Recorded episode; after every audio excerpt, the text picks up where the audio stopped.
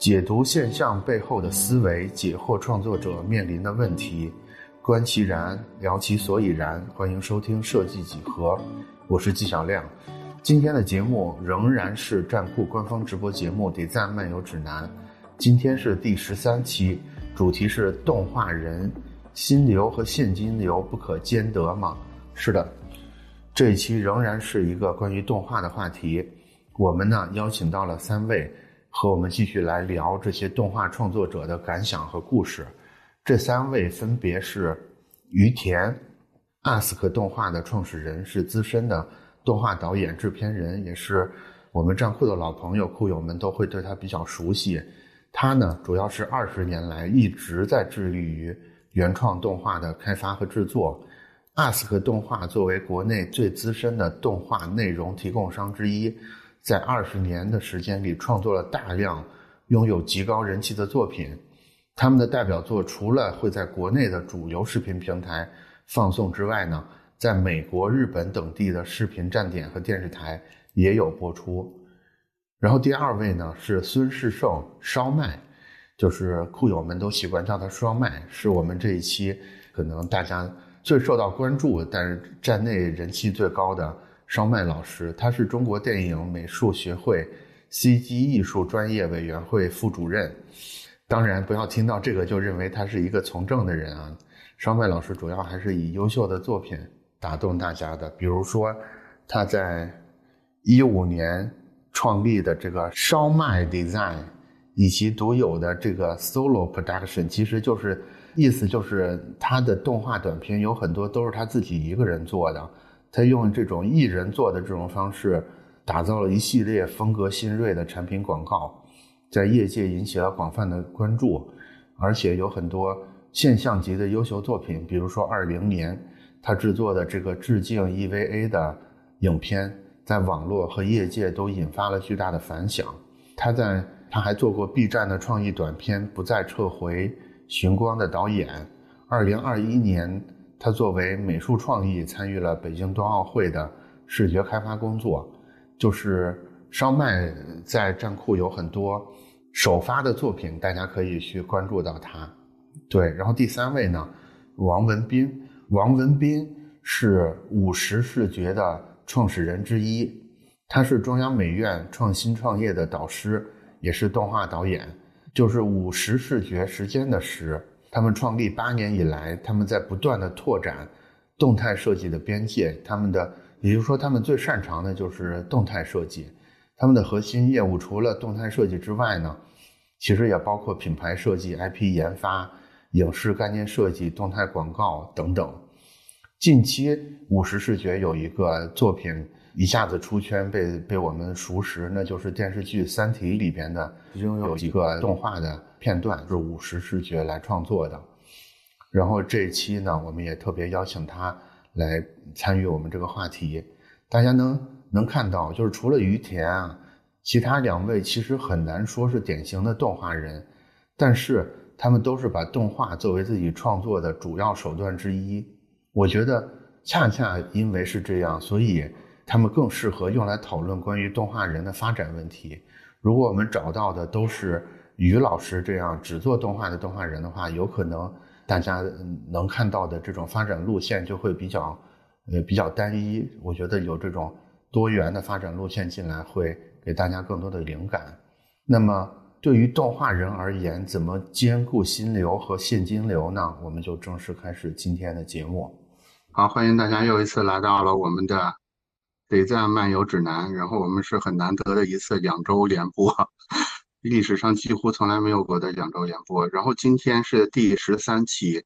老规矩，我还是简单的介绍一下我们这个栏目。然后三位老师，今天我们的三位嘉宾分别做一个两三分钟的简要介绍之后，我们再正式进入到今天的这个直播的话题里边来，好吧？所以我先来做这个得在漫游指南的介绍。大家从名字里也能感觉到，它是来自《银河系漫游指南》，对吧？我们是一个得赞漫游指南，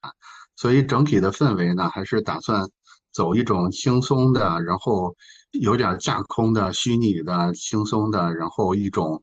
没有明确目标的这么一个氛围。然后历史上形形色色的话题都聊过。本周我们聊的话题叫做“动画人心流和现金流不可兼得”嘛，其实是我们十三期以来怎么说呢，就是最有话题性的一个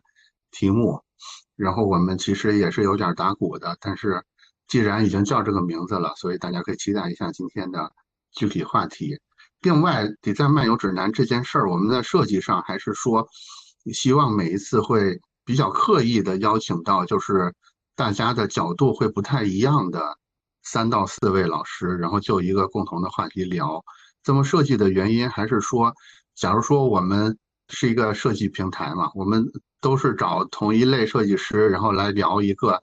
这个细分行业的话题，这种事儿，一个是比较多，第二个是感觉。可能也聊不出什么新鲜的东西来，所以产生了这么一个想法，就是每一个话题我们会比较刻意的找又相似，然后又不相似的三位老师来聊。所以这个栏目介绍大概就到这儿，然后接下来我们就正式开始三位老师的个人介绍。就老规矩，按按那个腾讯会议室我看到的顺序来，第一位是于田 Q 爷，第二位是。文斌老师，第三位是邵麦老师，按这个顺序来，好吧？那就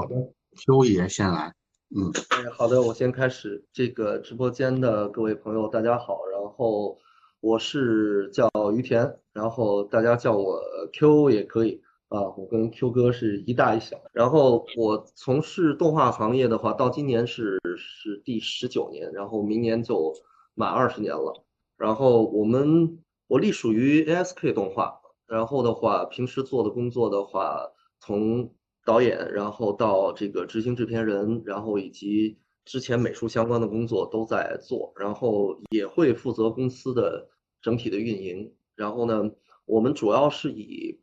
二维动画为主啊，或者说，其实说我们其实是基本不生产三维动画的，我们的作品差不多百分之九十五以上吧，都是二维动画。然后。呃，这个二维动画呢，基本上就是说大家常规意义上理解的，可能在 B 站啊，现在在 B 站或者说以前电视上播放的一些相对于偏青年向或者说是这个成人向的这种番剧啊，就是连续的剧集。对，然后电影呢，我们暂时也是不涉猎的。然后我们的风格呢，就相对来讲，按照现在说这个观众日常的理解的话，我们可能比较偏。日系的啊，比较偏日系的，然后偏一点唯美的，然后这个题材相关的，我们一般做一些这个少年向的作品啊，与这种激斗的，然后基本都是这种方向。然后我们偶尔呢也会帮这个游戏方去开发一点小的这种这种这种 PV 啊。那早年的话，实际上呃跟广告公司也进行过说动画相关的这些合作。那么这几年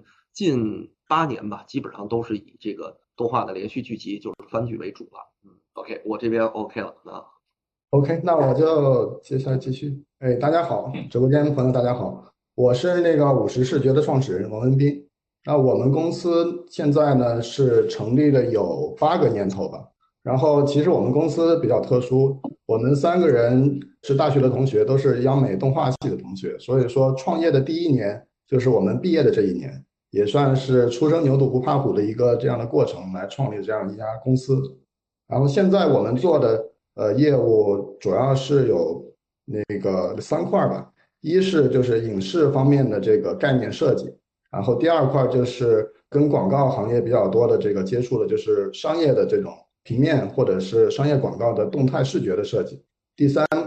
个就是比如说还有一些比较人文和比较艺术类的这个颁奖典礼或者是一些 MV 啊这样的一些设计。那我们这家公司的特点其实是。想要打造一个就是艺术和商业相结合的一个动态设计的公司，它不是传统意义上的这个平面公司，也不是说我们是一个传统的动画公司，其实是近十年来中国广告行业或者是这个设计行业更火的一个这这样的一个动态的趋势吧。所以说，我们是想在这方面做一些新的探索。所以，我们的整个的作品，如果像我们网站上看的话，也会有。一个感觉就是，我们可能什么都做，但是我们总结出来两个字，就是我们做的是人文还有艺术，人文艺术和商业的结合，所以这就是我们干的事儿。然后今年之所以说来参加这个论坛，也可能是大家看到了，呃，比较比较出圈的一个作品吧，就是有机会参与了这个《三体》电视剧的里面概念片的创作，比如说《国际农场主》，然后还有这个二维生物，还有前面那个红酒杯等六支短片的这个这个创作和概念也是我们做的，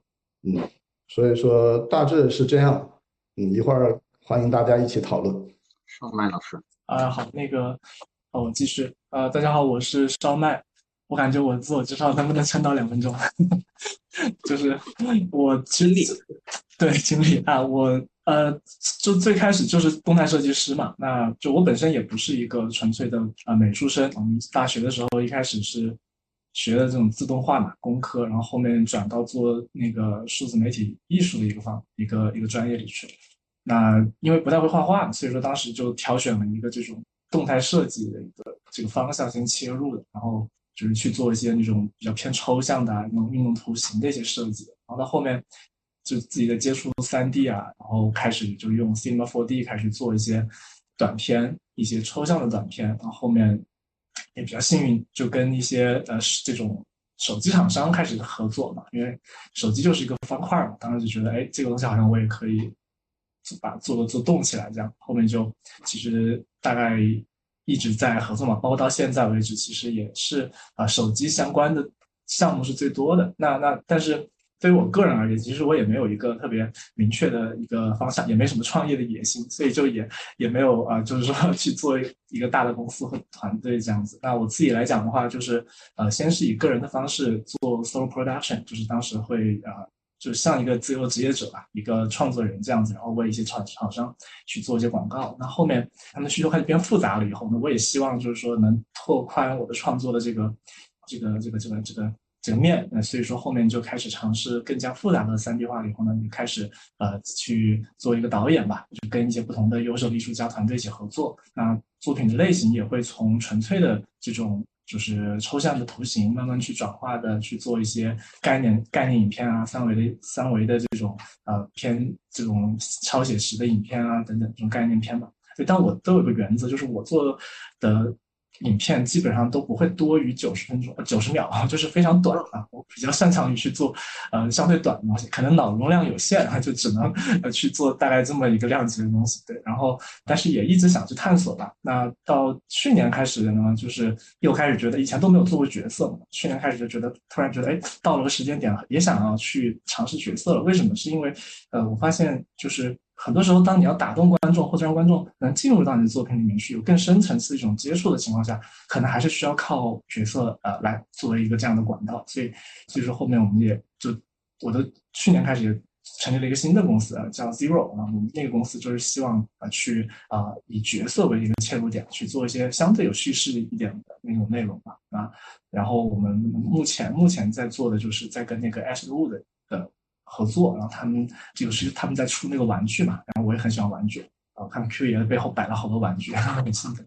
那我所以说跟他们合作，然后我呃就跟他们去打造了一个数字人的一个系列嘛。然后最近的话，昨天刚刚也出了一个新的片，然后后面还会继续啊再去看怎么探索吧。目前也在探索，但是纯粹我我们做东西就是嗯还是比纯偏重于兴趣啊，就是对，大概是这么的一个最近在做这么一个事儿吧，嗯。差不多。我我刚知道烧麦现在在跟 Ashley Wu 的合作，他是我的啊，他是我的偶像，有机会帮我要一个。好的，好的，好的。对，其实大家听完我们今天三位嘉宾的介绍，其实也都多多少少是熟人了。这个介绍，这个介绍其实不介绍，大家也都知道很多。但是听完介绍之后，大家肯定会有一个疑问，就是其实除了那个于田之外。另外的两位，一个是中央美院的，另外一个原来学机械设计，后来学这个数字媒体的，其实很难说是一个动画人。但是我们今天的题目又叫动画人心流和现金流不可兼得，是吧？所以大家一定有疑问，说你们是不是又要开始挂羊头卖狗肉了？其实不是的啊。我觉得三位、两位“又”字儿也说的很好，“又”“又 ”又对，其实两位很难说是动画人，但是工作里边有相当一部分是用动画做承载的，而且对，而且更更重要的是，对，更重要的是，我觉得其实从三位的作品里边都能感受到，就是对动画的那种热爱。我觉得这种热爱跟跟像 Q 爷这种纯血的动画人的这个热爱的味道是一模一样，所以我会仍然觉得我们这个题目是有效的，就是不是说你学动画，然后你必须全心全意只做动画才叫动画人，就是所有热爱动画的人可能都都能叫动画人。我相信有的听众也听过我们上一期关于动画这个主题的直播，我们聊的第一个话题就是，其实我们是。有点好奇啊，就是为什么动画这个事儿有这么大的魔力？因为我们观察到，就是基本上做动画的这些人，甭管是全职做的，还是半道做的，还是以此为生的，还是说以此为兴趣的，都有一种对动画这个事儿有一种额外的热情在里边。所以，其实我们想知道说，对动画的这种热情，也就是说动画人的这个心流，它到底是怎么回事儿的？所以可以请三位。回忆一下，就是你们开始对动画这件事儿特别着迷，或者说到今天为止，你们在做动画的时候，让你们觉得特别快乐的那个点究竟是什么？我们我们从自我介绍的顺序倒序来，那就是烧麦，烧麦先来，然后文斌，然后秋野于田，好吧？对，烧麦老师先来回忆一下，就是你第一次做出动画，然后你你就觉得啊。你就心中暗说：“我接下来这这辈子要不停的做动画。”那个时刻大概是什么时候啊？他没说，这个并没有这种感觉。想一想啊，我我想想看怎么去讲。我觉得其实可能其实是确实从大学那个时间，那个那个大学那个时期，我觉得就是表达欲是是一个很早就会萌萌生的东西。那比如说那。想表达，其实有些人会选择去拍片，对吧？那会去就是做实拍啊，相关的。其实这也是一条很一条路嘛，一条艰辛而，但是呃也是很酷的一条路。但但是我当时的感觉就是，我可能比较内向，那我不是特别的擅长于太在早期创作的时候就跟很多人打交道，所以所以说我我就反而会更加沉迷于那种一个人在。寝室里面对着电脑，然后去琢磨一个什么啊，或者说，呃，去去，对，其实其实我觉得那个感觉，像你说的那个，为什么我觉得动画吸吸引我吧？我也我也不知道算不算动画，就是我比较喜欢一个人琢磨，然后一个人琢磨的时候，你在琢磨的这个时候，那个瞬间，你很可能就会有一种推动力去告诉你，哎，好像。再这么试一下会更有趣，或者说好像这么弄一下可以出来个不得了的东西，然后就有点像挠痒痒，然后就一直去抠那个感觉，然后然后就很可能在这个迭代的过程中间，你就觉得哇，我做出来了一个有点了不得的东西，可能就是一小段动画，也可能是一个脑洞吧，还是个什么，那个给我带来了很很快乐的感觉。那你说？所以整个过程里面最开最开心的时间是你在设想这个东西在。比如说在寝室里，在自己工作室里默默的做这个的时候，还是你做完之后第一次放给朋友们看的时候，因为因为我会觉得说，可能这个很快乐的一个地方在于说，你这个片子做完之后，你然后你就把它放给你的同学们看，比如说，然后你就在那个显示器后面看大家的表情，就是那个时刻更快乐，还是说刚开始设想只是一个草？只是一个草图的时候更快乐，这两个场景比哪个会更快乐一点？首先，我觉得其实，我觉得大部分的创作好像没有一个草图的概念，就我比较少去想清楚了再做。我我觉得可能那个快乐，第一个快乐就持续的来源于，就像我刚刚说的，当你开始做一件事情的时候，你就会隐隐的觉得，哦，我好像应该要怎么做，会做的会不一样哦。那个过程确实是可以带来持续快乐。然后你说的那个点确实也快乐，但我觉得那往往就是快乐的最终的那个。那个、那个、那个时刻，我觉得其实最快乐的时候，就是当你做出来一个了不得的东西，但是还没把它发出去的时候，那一长段时间你都会很嗨。但是等到真的发出去了，其实就很快也就没感觉。对，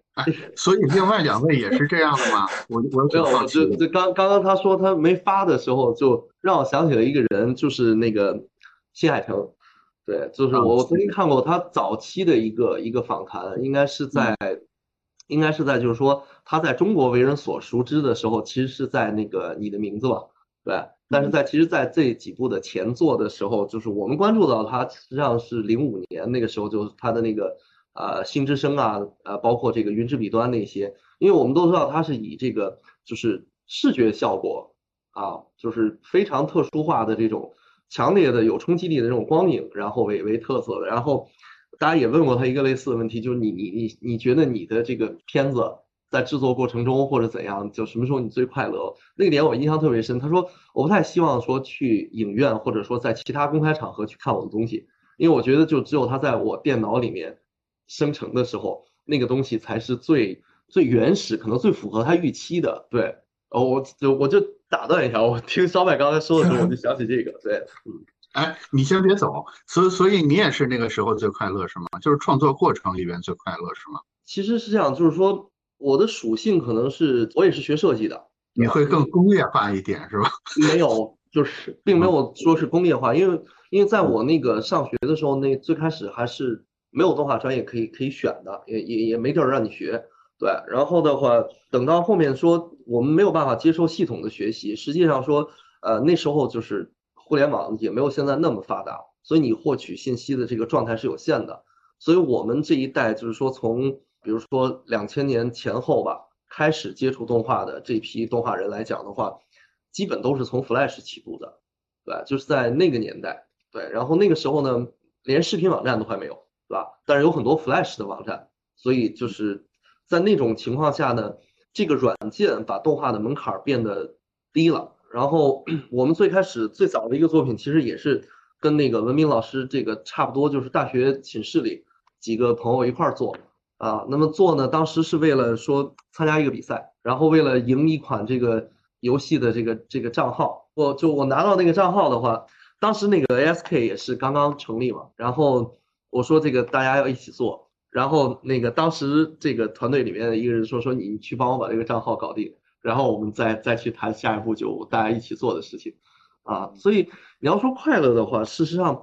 在早期的时候，最早接触动画的时候。你每一个环节都可能很快乐，它类似于什么呢？就你可能打开了一盒那个模型，就是彻底需要自己制作的。你要你要从板材上剪下东西，然后按照一个既定的一个步骤，然后你你每做一步，它都会有一个阶段化的一个成果，让你感觉到哎很开心。就是就像刚才烧麦说，就说我我做出了一个不得了的东西，对，因为它它是有流程在的嘛，这个流程可能就类。类似于说这个模型里面的这个这个装配图，但是动画可能说你只能按照一个文字流程，你真正做出来的东西的话，它可能不是有人提前给你预设好的，在你脑子里面预设的那个东西，最终呈现出来的那个状态也不一样。所以就是说，我觉得这个可能是能够促使我们就还一步一步的去做下一步的这这这个事情。对你一方面现在已经变成工作了，你你也要靠这个去去维持你的收入，那么。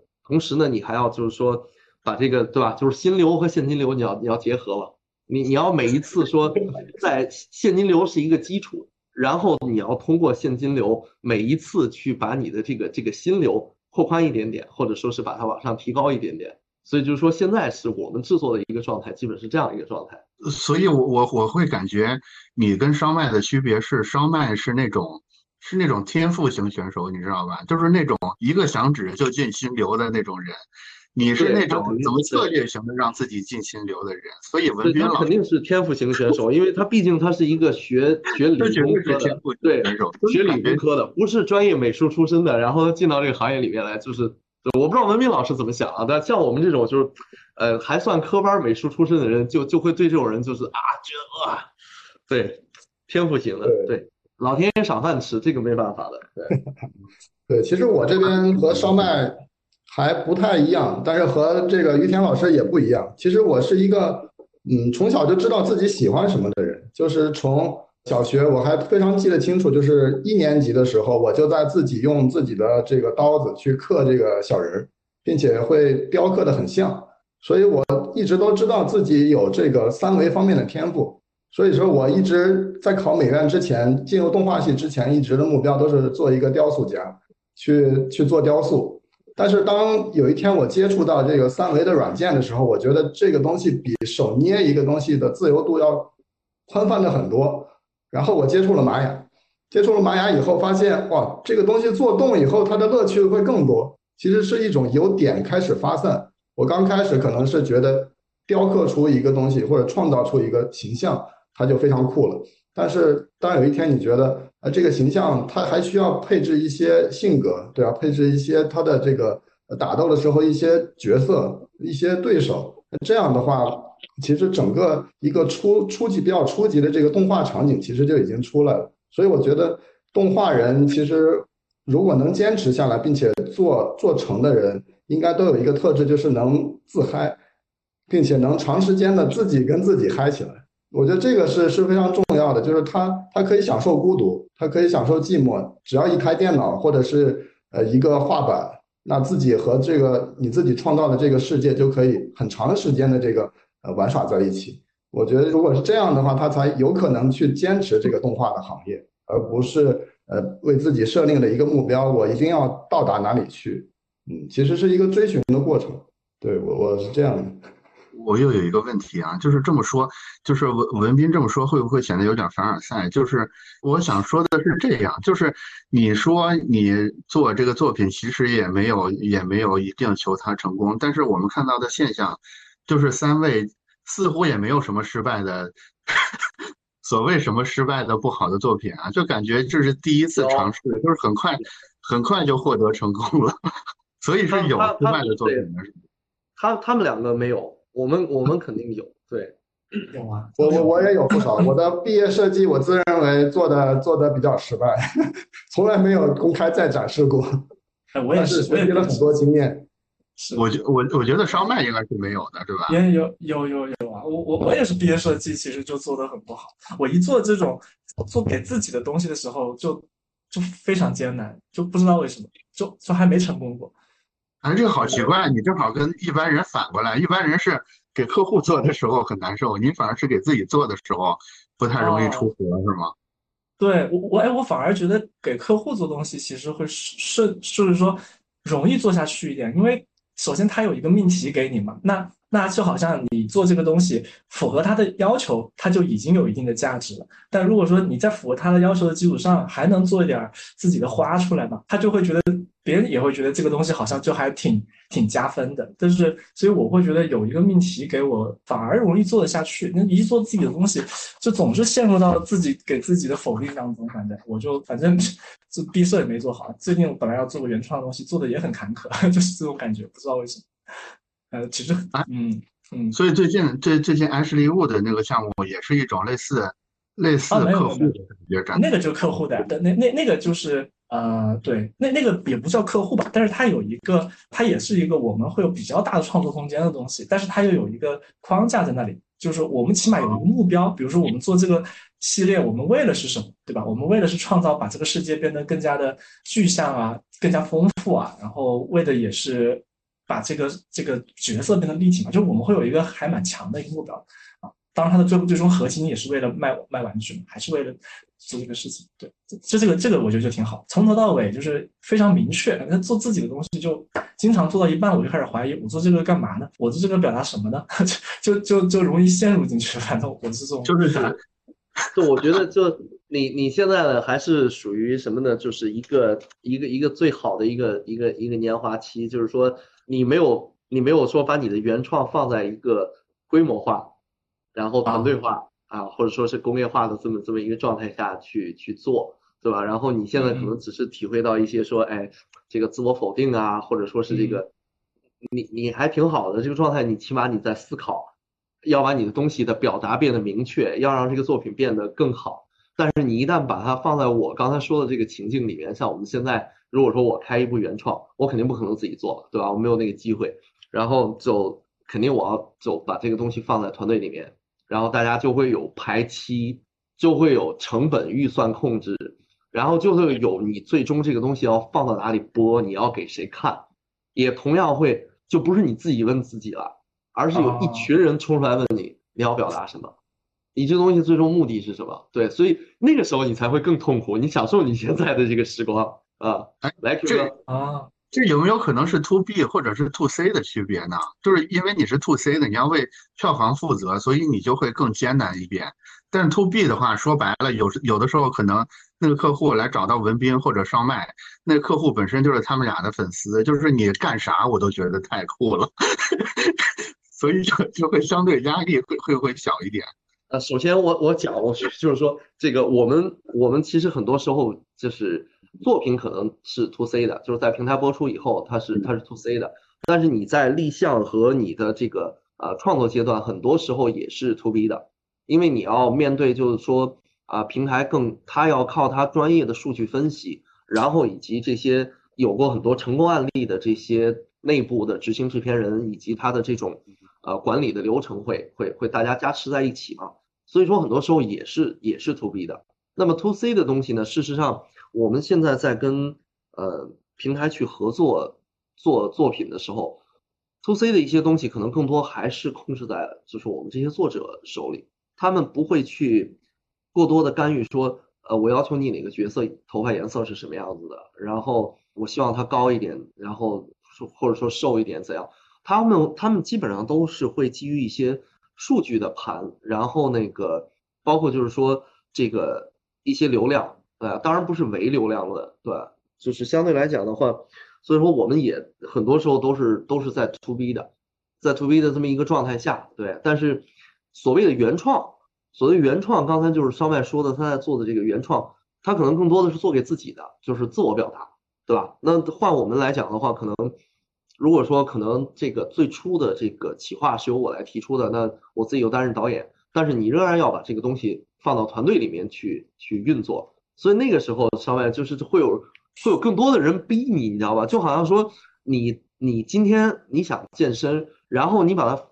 你你开始的时候，你会突然发现你有了十个健身教练，而且他们都是强制性的，并不是说说哎，上外哥今儿来健身吧，你说我今儿不去了，挂了电话就完事儿了。那么在我们这边情况就是他们会找到你家里来，然后摁着你，然后说哎，你今天要做什么样的事情？所以说，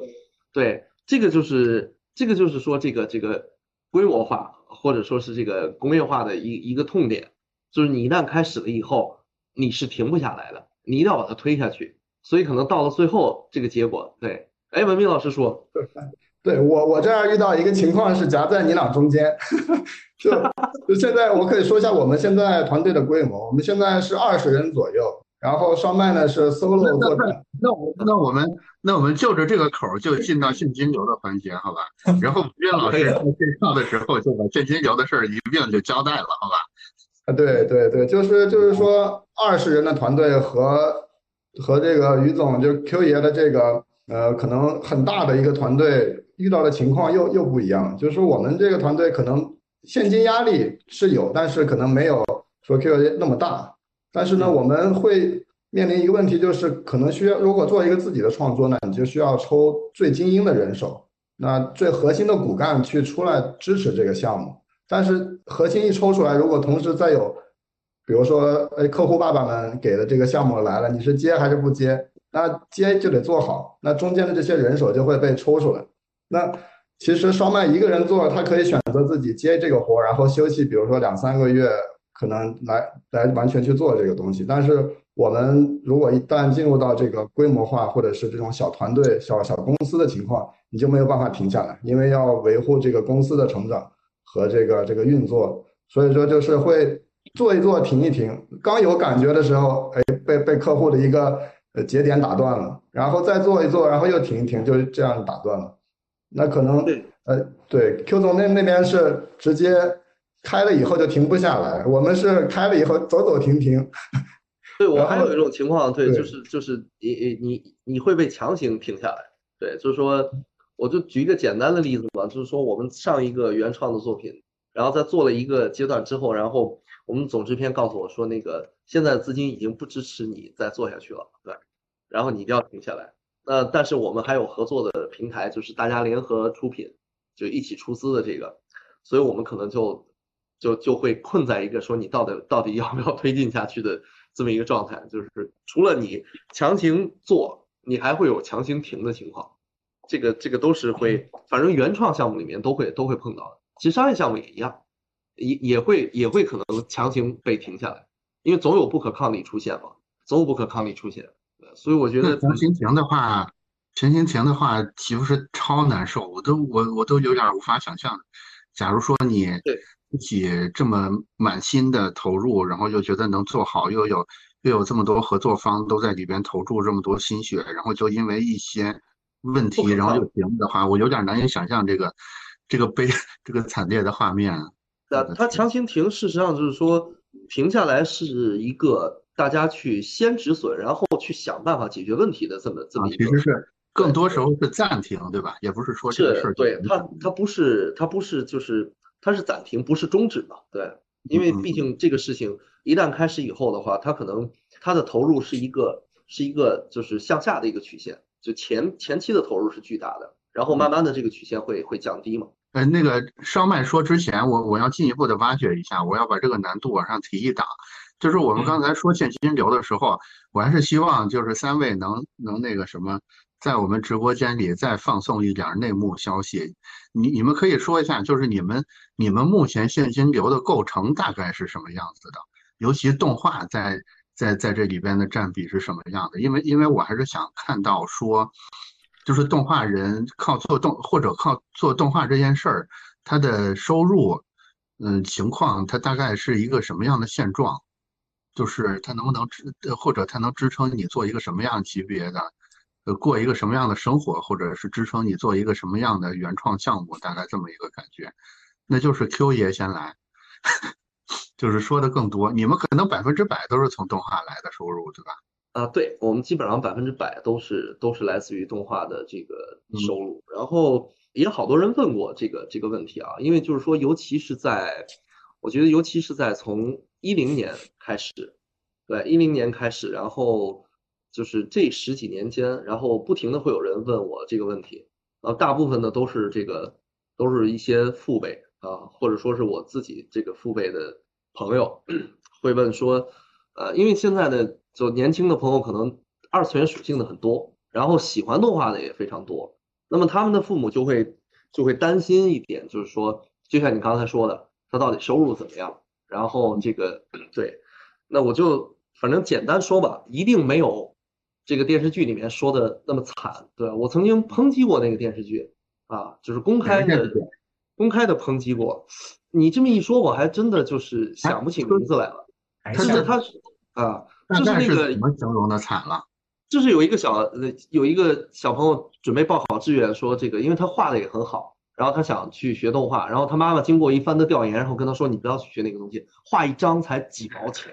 对我，我们也是说，在我们那个那个自己的公号上，我我拿出这个，因为当时被做成了一个很长的一个截图，广泛的被传播，就是呃，你进入动画行业当中，开始是就感觉跟黑煤窑一样啊，你是赚不到钱的。然后到后面，等你画的 OK 了以后，你画一张只有几毛钱。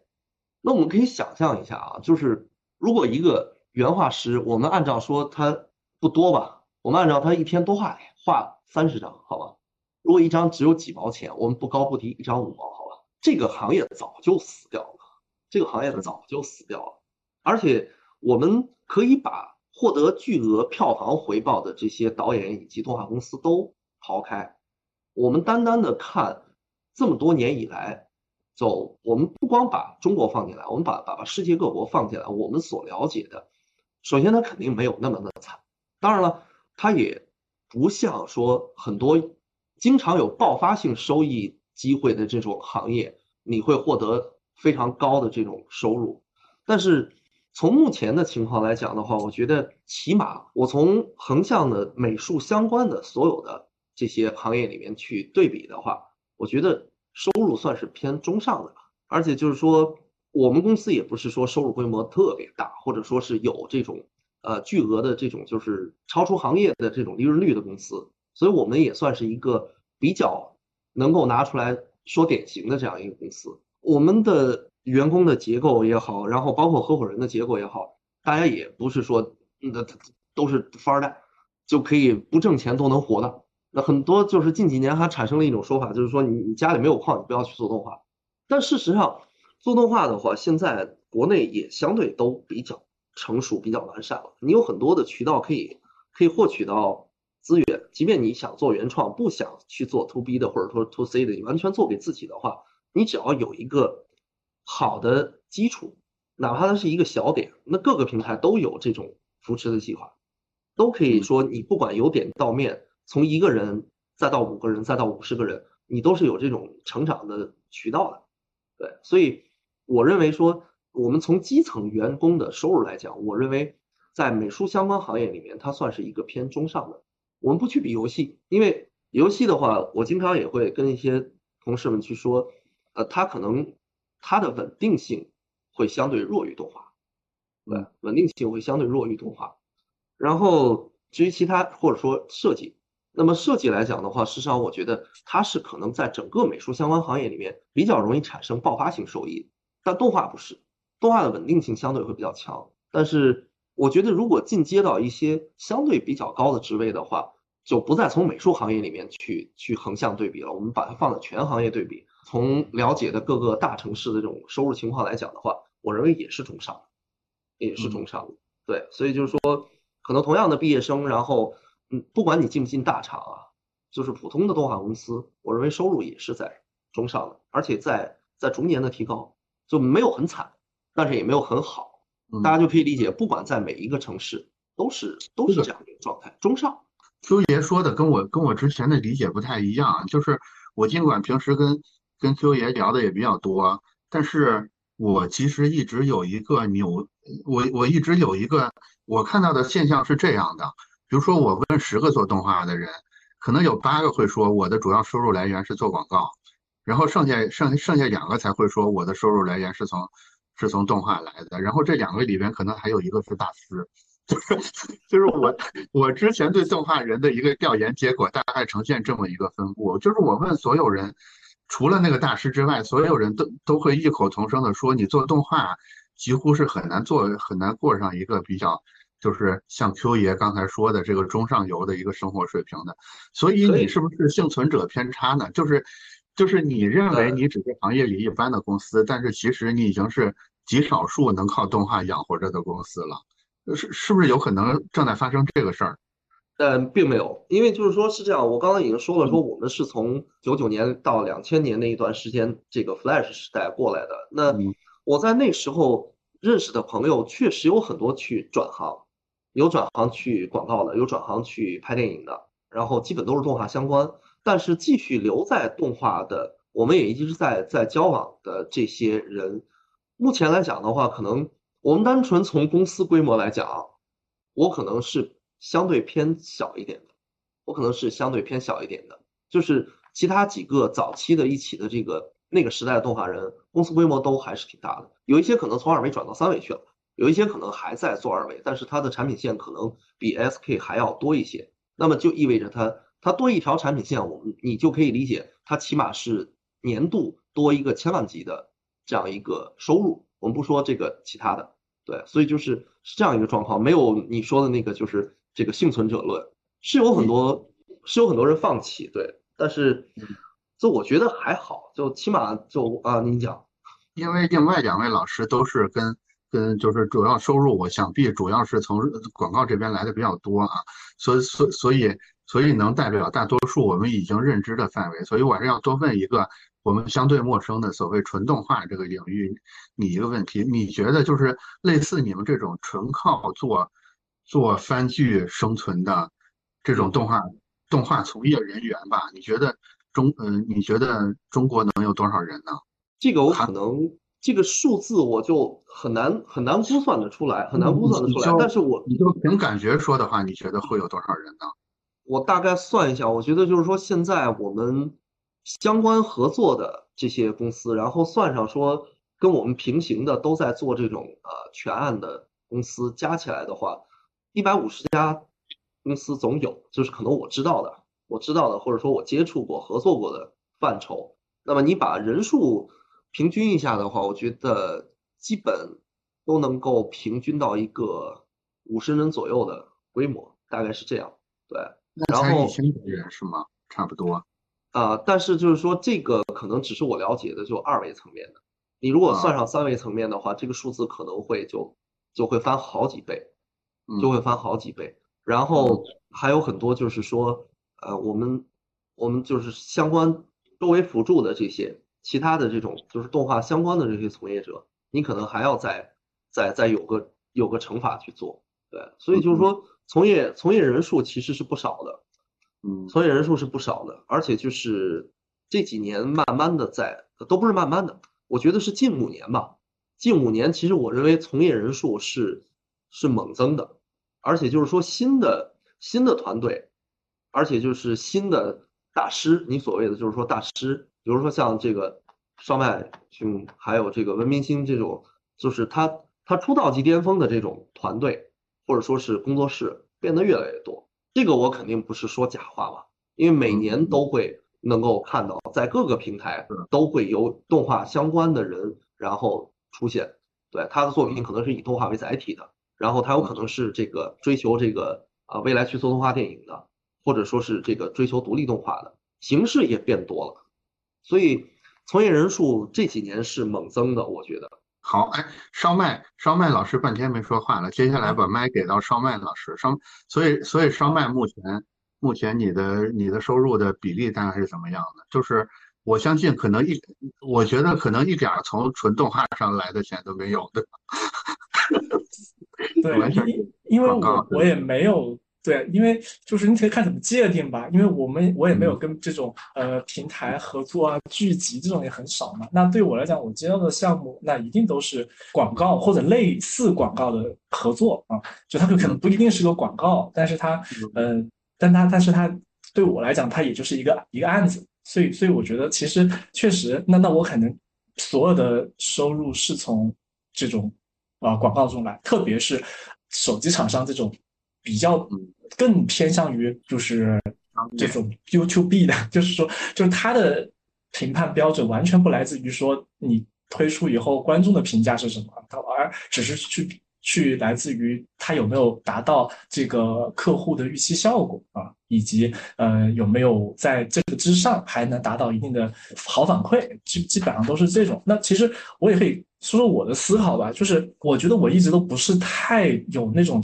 野心的人，但是我会比较就是说，就像我说的，我我只会去关注这种，比如说九十秒以内的片子，以及我会觉得就是好羡慕。就是因为我就我我觉得就是说，我觉得很多时候是就是自己给自己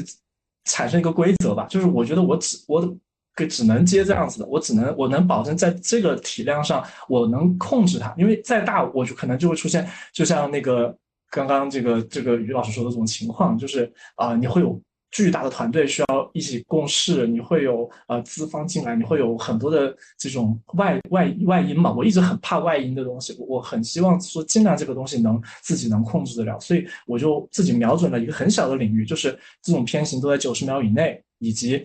这种就是它的制作的这个完成的体量一定是在五个人之下就可以完成的啊？为什么？因为我觉得我自己。其实我现在很少做 solo 了嘛，但我以前不是总做 solo 嘛，我自己就是验证过一个这样子的方式，就是我我会觉得，如果你要让一个艺设计师啊或者艺术家，其实我觉得设计师更像，其实你不觉得设计师就是一个以个人为单位去工作的一个职一个一个职业嘛？所以我一直是以设计师的思维再去对待，无论是动画、影视这些需求，我都会以设计师为一个标准，就是说我希望是我以尽量少的人。人人来发挥这个单位个体的最大优势去完成一个项目，比如说这个项目它可能量量不就是体量不大，但是它可能对于三个人来讲，那就是很棒的一个一个事情了。我们三个人，那我两个月或一个月一个半月，我可以完成一个，比如说呃一百万级的一个项目。虽然它本身项目体量不大，但是你说到个人的一个这样的创收来讲，其实是可以的。那我我我也会觉得，就是因为我本身也是这么过来的嘛，所以我会比较有在这种就是会知道什么项目可以这么做，什么项目是完全不能这么做的。那我就更倾向于去接这种项目。那我也会倾向于在行业里面去发掘，就是跟我这种属性比较像的，就是喜欢一个人，就是完成一个作品，以以最后产生这个产品为最终目标，而不是以比如说某一个环节的那个就是。记记忆有多高超为目标的这样的人，那我也会就相当于就变成，哎，遇到了一个，哎，这个人他有很强的这个个人创作能力，那那我们就可能可以一起。一起工作，或者说，哎，我时间做不过来的事情，我可以，哎，给到他来做，那就变成就是，我们就有一个小团体，其实也有好好几个人，大家都会有比较强的综合能力，然后平常也会总是交流一些，呃，创作啊、技术这样子，然后大家就会以相对比较少的人去完成一些，商商业项目吧。所以这么看来就还行，就相当于其实收入上就也还可以。我个人有一个问题，其实好奇了很久了，一直想问烧麦的，我相信也是。很多人想问烧麦的。也就是说，其实我们都能感觉到，就是烧麦这种，就是我我在一个外人的角度来看来，我会认为烧麦的成长路径大大概是这样的。也就是说，先是特别狂热的喜欢钻研这个技术，然后就开始特别投入的去做自己的作品，然后这个作品一下子就得到了这个行里边的认可。然后又过了不久，下一个作品就一下子收获了顶级的客户，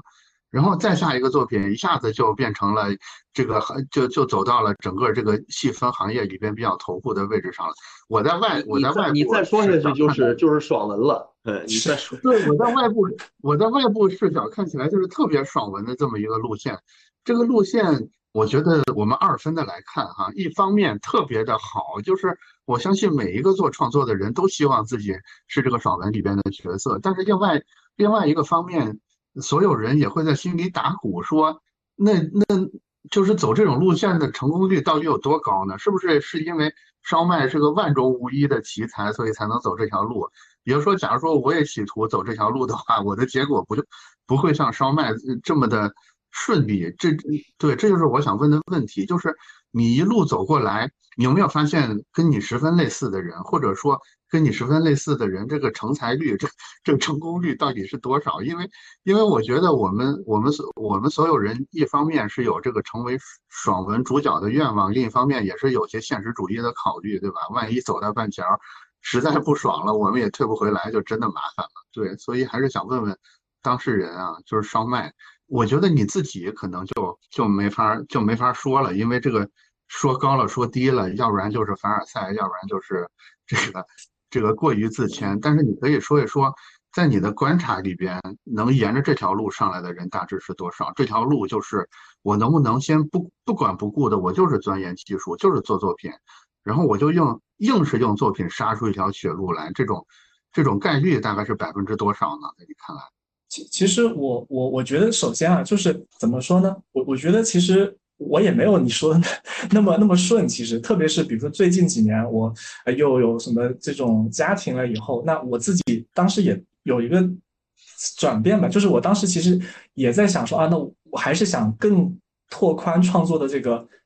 这个这个道路去尝试别的东西，但是那那种尝试就让我发现，其实有很大的局限性。比如说，我发现我在做就是那种叙事视听语言上，就是完全没感觉，你知道吗？就是我会发现，哦，原来很可能我只是一开始选择的那条路比较适合我，而不是说我是个多么厉害的人，就是很可能只是因为因为我做那个东西其实是非常非常。就是小小的一个区块，你知道吗？所以，所以我会觉得，就是怎么说呢？就是如果说一开始你很清楚于自己擅长于什么，其实是很很重要的，很可能会帮助你这在早期的时候就能获得某种自信获得成效。就是说，呃，很可能因为这个东西你擅长，所以你其实真的就是自然而然的。如果你这个东西你本来就擅长，你做的时候也很爽。你也不会是有杂念，没有那么多的预期，也没有那么多的包袱，你就是觉得要把这东西做出来。那比如说现在 B 站，其实因为我最近也开始有很多跟这种二维团队的一些接触和合作嘛，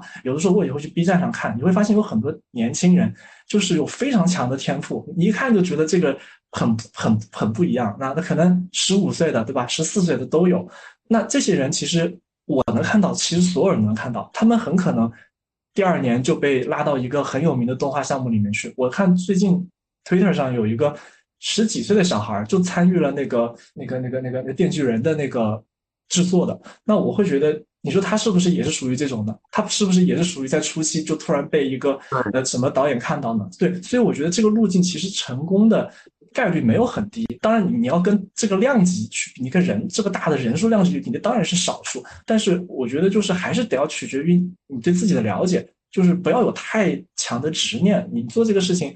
你觉得做的顺，那必然是你你舒服了，你你一定也有天赋，那你其实成功的概率也就也就会高。就是真正投入这个事情，喜爱它，他就会不自觉的去做。但是，但是如果你一直在挣扎，嗯，你接着说，你接着说完，你接着说完。哦哦，没有，我的意思是说，如果说，比如说有些那个同学嘛，他他可能遇到了这种困困境，就是说，哎呀，为什么我好像一直在尝试，但是又一直呃没有起色或没有成功？有可能，可能就得去考虑，或者说去自我评估，说，哎，你现在所做的这个这一块儿，你你你除了有一个想把它做好的梦想以外，你在做这个过程中间有没有产生一些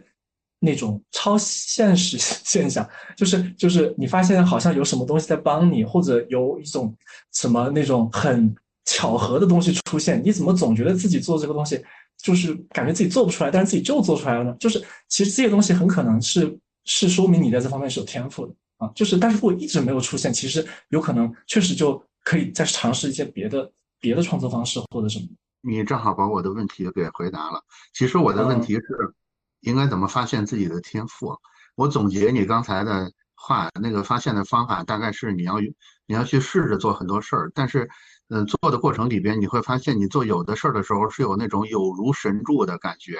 如果你有这种感觉的话，那大概率这就是你的天赋所在，对吧？所以你就只管以火在这个领域，接着。接着去做就行了，大概是这么一个答案。对，就敢于展示自己，我觉得敢敢于展示自己特别重要。就是你你觉得你做的不好，你你但是你觉得做的很爽，你就也可以发出去。这因为有的那种灵气的东西，你一看它可能在某方面很粗糙，但是就是有一些方面让你觉得非常的惊为天人啊，就是这样子的感觉。对，是的，我说出来可能不信，我我大概能体会到这种感觉，就是你在做某件事的时候。就是刚才你形容的一个字儿都不差，就是你做的时候会感觉这件事儿很难，但是心里边又有个声音告诉你你可以做成，然后最后莫名其妙的它就成了，甚至那个效果还比你预想的还要更好。就是有时候身上是会发生这样的事儿，但是这里面其实还有一个技术性的问题啊，也就是说，我相信每个人身上这种天赋，呃，就是默认有这种超级天赋的区域不会太多。但是世间的事儿是无限的，我怎么能 快速的圈定到这个我可能擅长的事儿里来？有什么更实操一点的技术性的办法吗？其实也没有，就是运气好。我觉得要多试吧，这个这个可能对和你的和和环境啊，或者说是这个嗯接受的这个教育，然后以及你身边的人，可能有挺大关系的。是，就是反正我觉得，如果从独立的个体来讲的话，就多给。我一直跟所有人都说，我说对自己好点儿，不管在什么样的年龄层，就是这个呢，可能更多不是物质上的，而是说就是你要给自己建立自信，然后你要呃自己给自多给自己机会嘛。其实说现在对吧，我们又不是生在一个特别贫瘠的社会或者说国家，我们身边机会还是挺多的，就可以可以不停的去尝试，对，可以不停的去尝试。而且就是说，哎，文斌老师给对对对，就就我觉得还有一个就是，可能是爱一行干一行和干一行爱一行的这个这个关系。对，如果说你总是听别人的意见，说哎这个行业好，然后你去尝试吧，有可能你自己对这个东西都没有这个兴趣。所以我觉得，如果是想要发展自己的兴趣作为这个行业或者去赚钱的话，那就得真正的问自己喜欢什么和擅长什么。那其实不是说做工作的时候才去想这个问题，而是你从小可能对吧，在在这个没有进入社会，在上学的时候就已经开始想这个问题。你在在进入社会二十，默认我们二十岁进入社会，对吧？二十岁之前的二十年里，你到底哪一方面会擅长？这已经是一个非常长的测试阶段了。就像我我的经验，其实就是我发现我在。这个三维的空间想象能力的时候是特别强，所以说我就觉得，而且我做它的时候觉得很爽，在家里做了各种各样的东西，对，做了各种各样的什么坦克啊，或者其他或雕塑的小人儿，然后画很多东西，所以后来送我去学画画，嗯，然后走艺术生这个道路。对，这个其实就相对偏相对偏幸运一点了。我觉得就是说，一方面是你的这个这个天赋觉醒的比较早，然后这个呢。可我们可能说不是特别难得，然后呢，第一个难得的点就来了，就是说他的天赋觉醒之后，像文明老师，他能够清楚的，就是 get 到这个点，对吧？你就说我就很早，你刚刚就提到了，我很早就知道我喜欢这个，然后我我我想通过这个去变成我的事业。然后第三个难得的点就来了，就是你身边的人，在你还没有能力工作，自己去这个，他能够支持你，对吧？就是走专业这条道路，然后。就其实有些东西是要突破，肯定是需要一些运气。但我觉得其实刚才烧麦说的是对的，就是成功的概率并没有那么低。现在每天都会涌现出各种各样的高手，就是少年高手、少年天才变得越来越多了。不像不像以前，对以前可能说，就我觉得现在这个时代是可以把你之前十年的这个努力，然后一下子它有一个有一个跨越的。当然，我觉得最关键的就是文明老师刚才说的那两点，你你自己要知道自己对，然后你不一定非得那个精准的点嘛，你先就一个比较宽泛的面儿，你知道自己大概的这个天赋的方向在哪里，进来之后还可以横跳。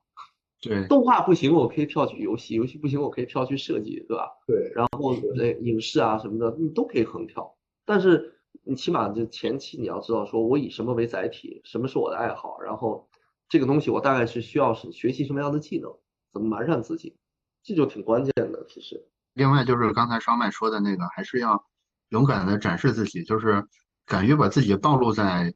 别人的目光里也是很重要一点。我觉得有很多人其实是毁在这一步上，就是其实你怎么发现自己的默认天赋，反而是个相对简单的问题。因为，因为我觉得很多很多端倪可能三四岁的时候就能看到。就是你看一个三四岁三四岁的小孩，我发现是有的。因为我女儿可能就是我从她身上能观察出一些东西来，就是你会发现她会和别的孩子有些不一样的地方，比如说她会很喜欢。拿着几个玩具，然后给他们编一个角色，然后就开始自己演一个什么独独角戏。这不是每个孩子都这样的，可能有的孩子就更喜欢说我要跟小朋友一起玩，我自己待不住，我必须得跟人玩。对，其实我觉得自己自己的天赋可能在哪相对容易，反而是敢不敢把自己暴露出来是一个很难的点。对，我我我也是过去这一年才开始有这个心得，因为因为那个。我从去年开始做一个自己的播客嘛，就是设计几何那个播客。在这之前，我其实会认为我并不擅长做一个口头的表达，尤其是大家如果耳朵尖的话能听出来，其实我是有点大舌头的。就是我在这个事儿上，其实从小到大一直是一种极度不自信的状态。但是有时候你硬着头皮做了，你反而能从这个事儿里，反而能从缺点里长出一些。不完全不一样的优点来，我觉得这个这个这个启发也是导致我们有有有后面这种所谓跨界的这种直播的原因，就是不见得说你一定要让一个人聊他天天都在干的他最擅长那个话题，说不定你有时候强迫让他聊一些离他稍微远一点的事儿，反而更能爆发出一些东西来。那咱们第一个大单元大概就到这儿结束，那咱们就。进到第二个单元，这个烧麦老师有话说，对，啊，烧麦老师，我刚才低头了没看见，烧麦说，没事，哦，我就刚刚突然想起来了，有一个点，我我再多说两句，就是我觉得可能会有一些人他会混淆一种东西，就是比如说，其实说实话，创作本身就很痛苦的，对吧？就是说，就是你做你一件很极为天赋和有擅很擅长的事情，其实大部分的情况下也会感受到受挫和痛苦，这是一种痛苦的感觉。那还有另一种痛苦是。他其实在这方面没天赋，但是他有一个执念，他把自己搞得非常的难受，但是他就是想觉得我必须得要坚持，我都坚持了十年了，我不能放弃，这也是一种痛苦。但是我想说的是，其实这两种痛苦很多时候大家就混淆了，混淆以后他就不知道到底是我是不是再坚持一下天赋就出来了呢，还是说呃其实这个痛苦其实是对吧？就是呃其实就是我我我应该放弃，就是这我我在这个点上其实是觉得可以有一个鉴别方式的，就是嗯。其实我觉得还是以那个抠痒痒为这个例子比较好。就是我觉得往往这件事情，你觉得是有天赋式的痛苦的时候，那个痛苦是会让你痛并爽的。就是你虽然很难过，那个有可能会非常崩溃，但是你总会有一个感觉，就是就跟你挠痒痒把自己挠得很痛，但是你还是觉得我得要去做这件事情，它是有种这种感受的。还有一个非常强的这种感受，但是那种就是自己不擅长，比如说我最近一直想硬扛某一个点，我最近也遇到这种情况，但我后来就发现这个事情确实我不擅长，呃，那种痛苦我觉得是是少了我说的那种瘾的，它少了一个 少了一个瘾，它就是真的是纯纯无助啊，所以说我是觉得可能可以帮助做做这个判断吧，我不知道 是不是可以做一个嗯一个判断的一个。嗯，我觉得我觉得特别好这个点，对，是的，好像是有这个区别的。也就是说，你干这件事儿特别累的时候，是不是在你特别累的情况下，能莫名其妙的又生出一股力量来？对对。假如能生出来的话，可能就是你的你应该坚持下去的事儿。要是就是生不出来，其实你就靠意志力再坚持，嗯嗯有时候意义也不是很大，对吧？嗯嗯，就没必要强求。对 对对对，我这个我也有想到一个点，就是比如说还有一个就是，比如说你在做一件事情，在没有目标的情况下，你是否还需想要去做这件事？它也能佐证这个东西是不是你想去想去做的。比如说以前我的英语特别差，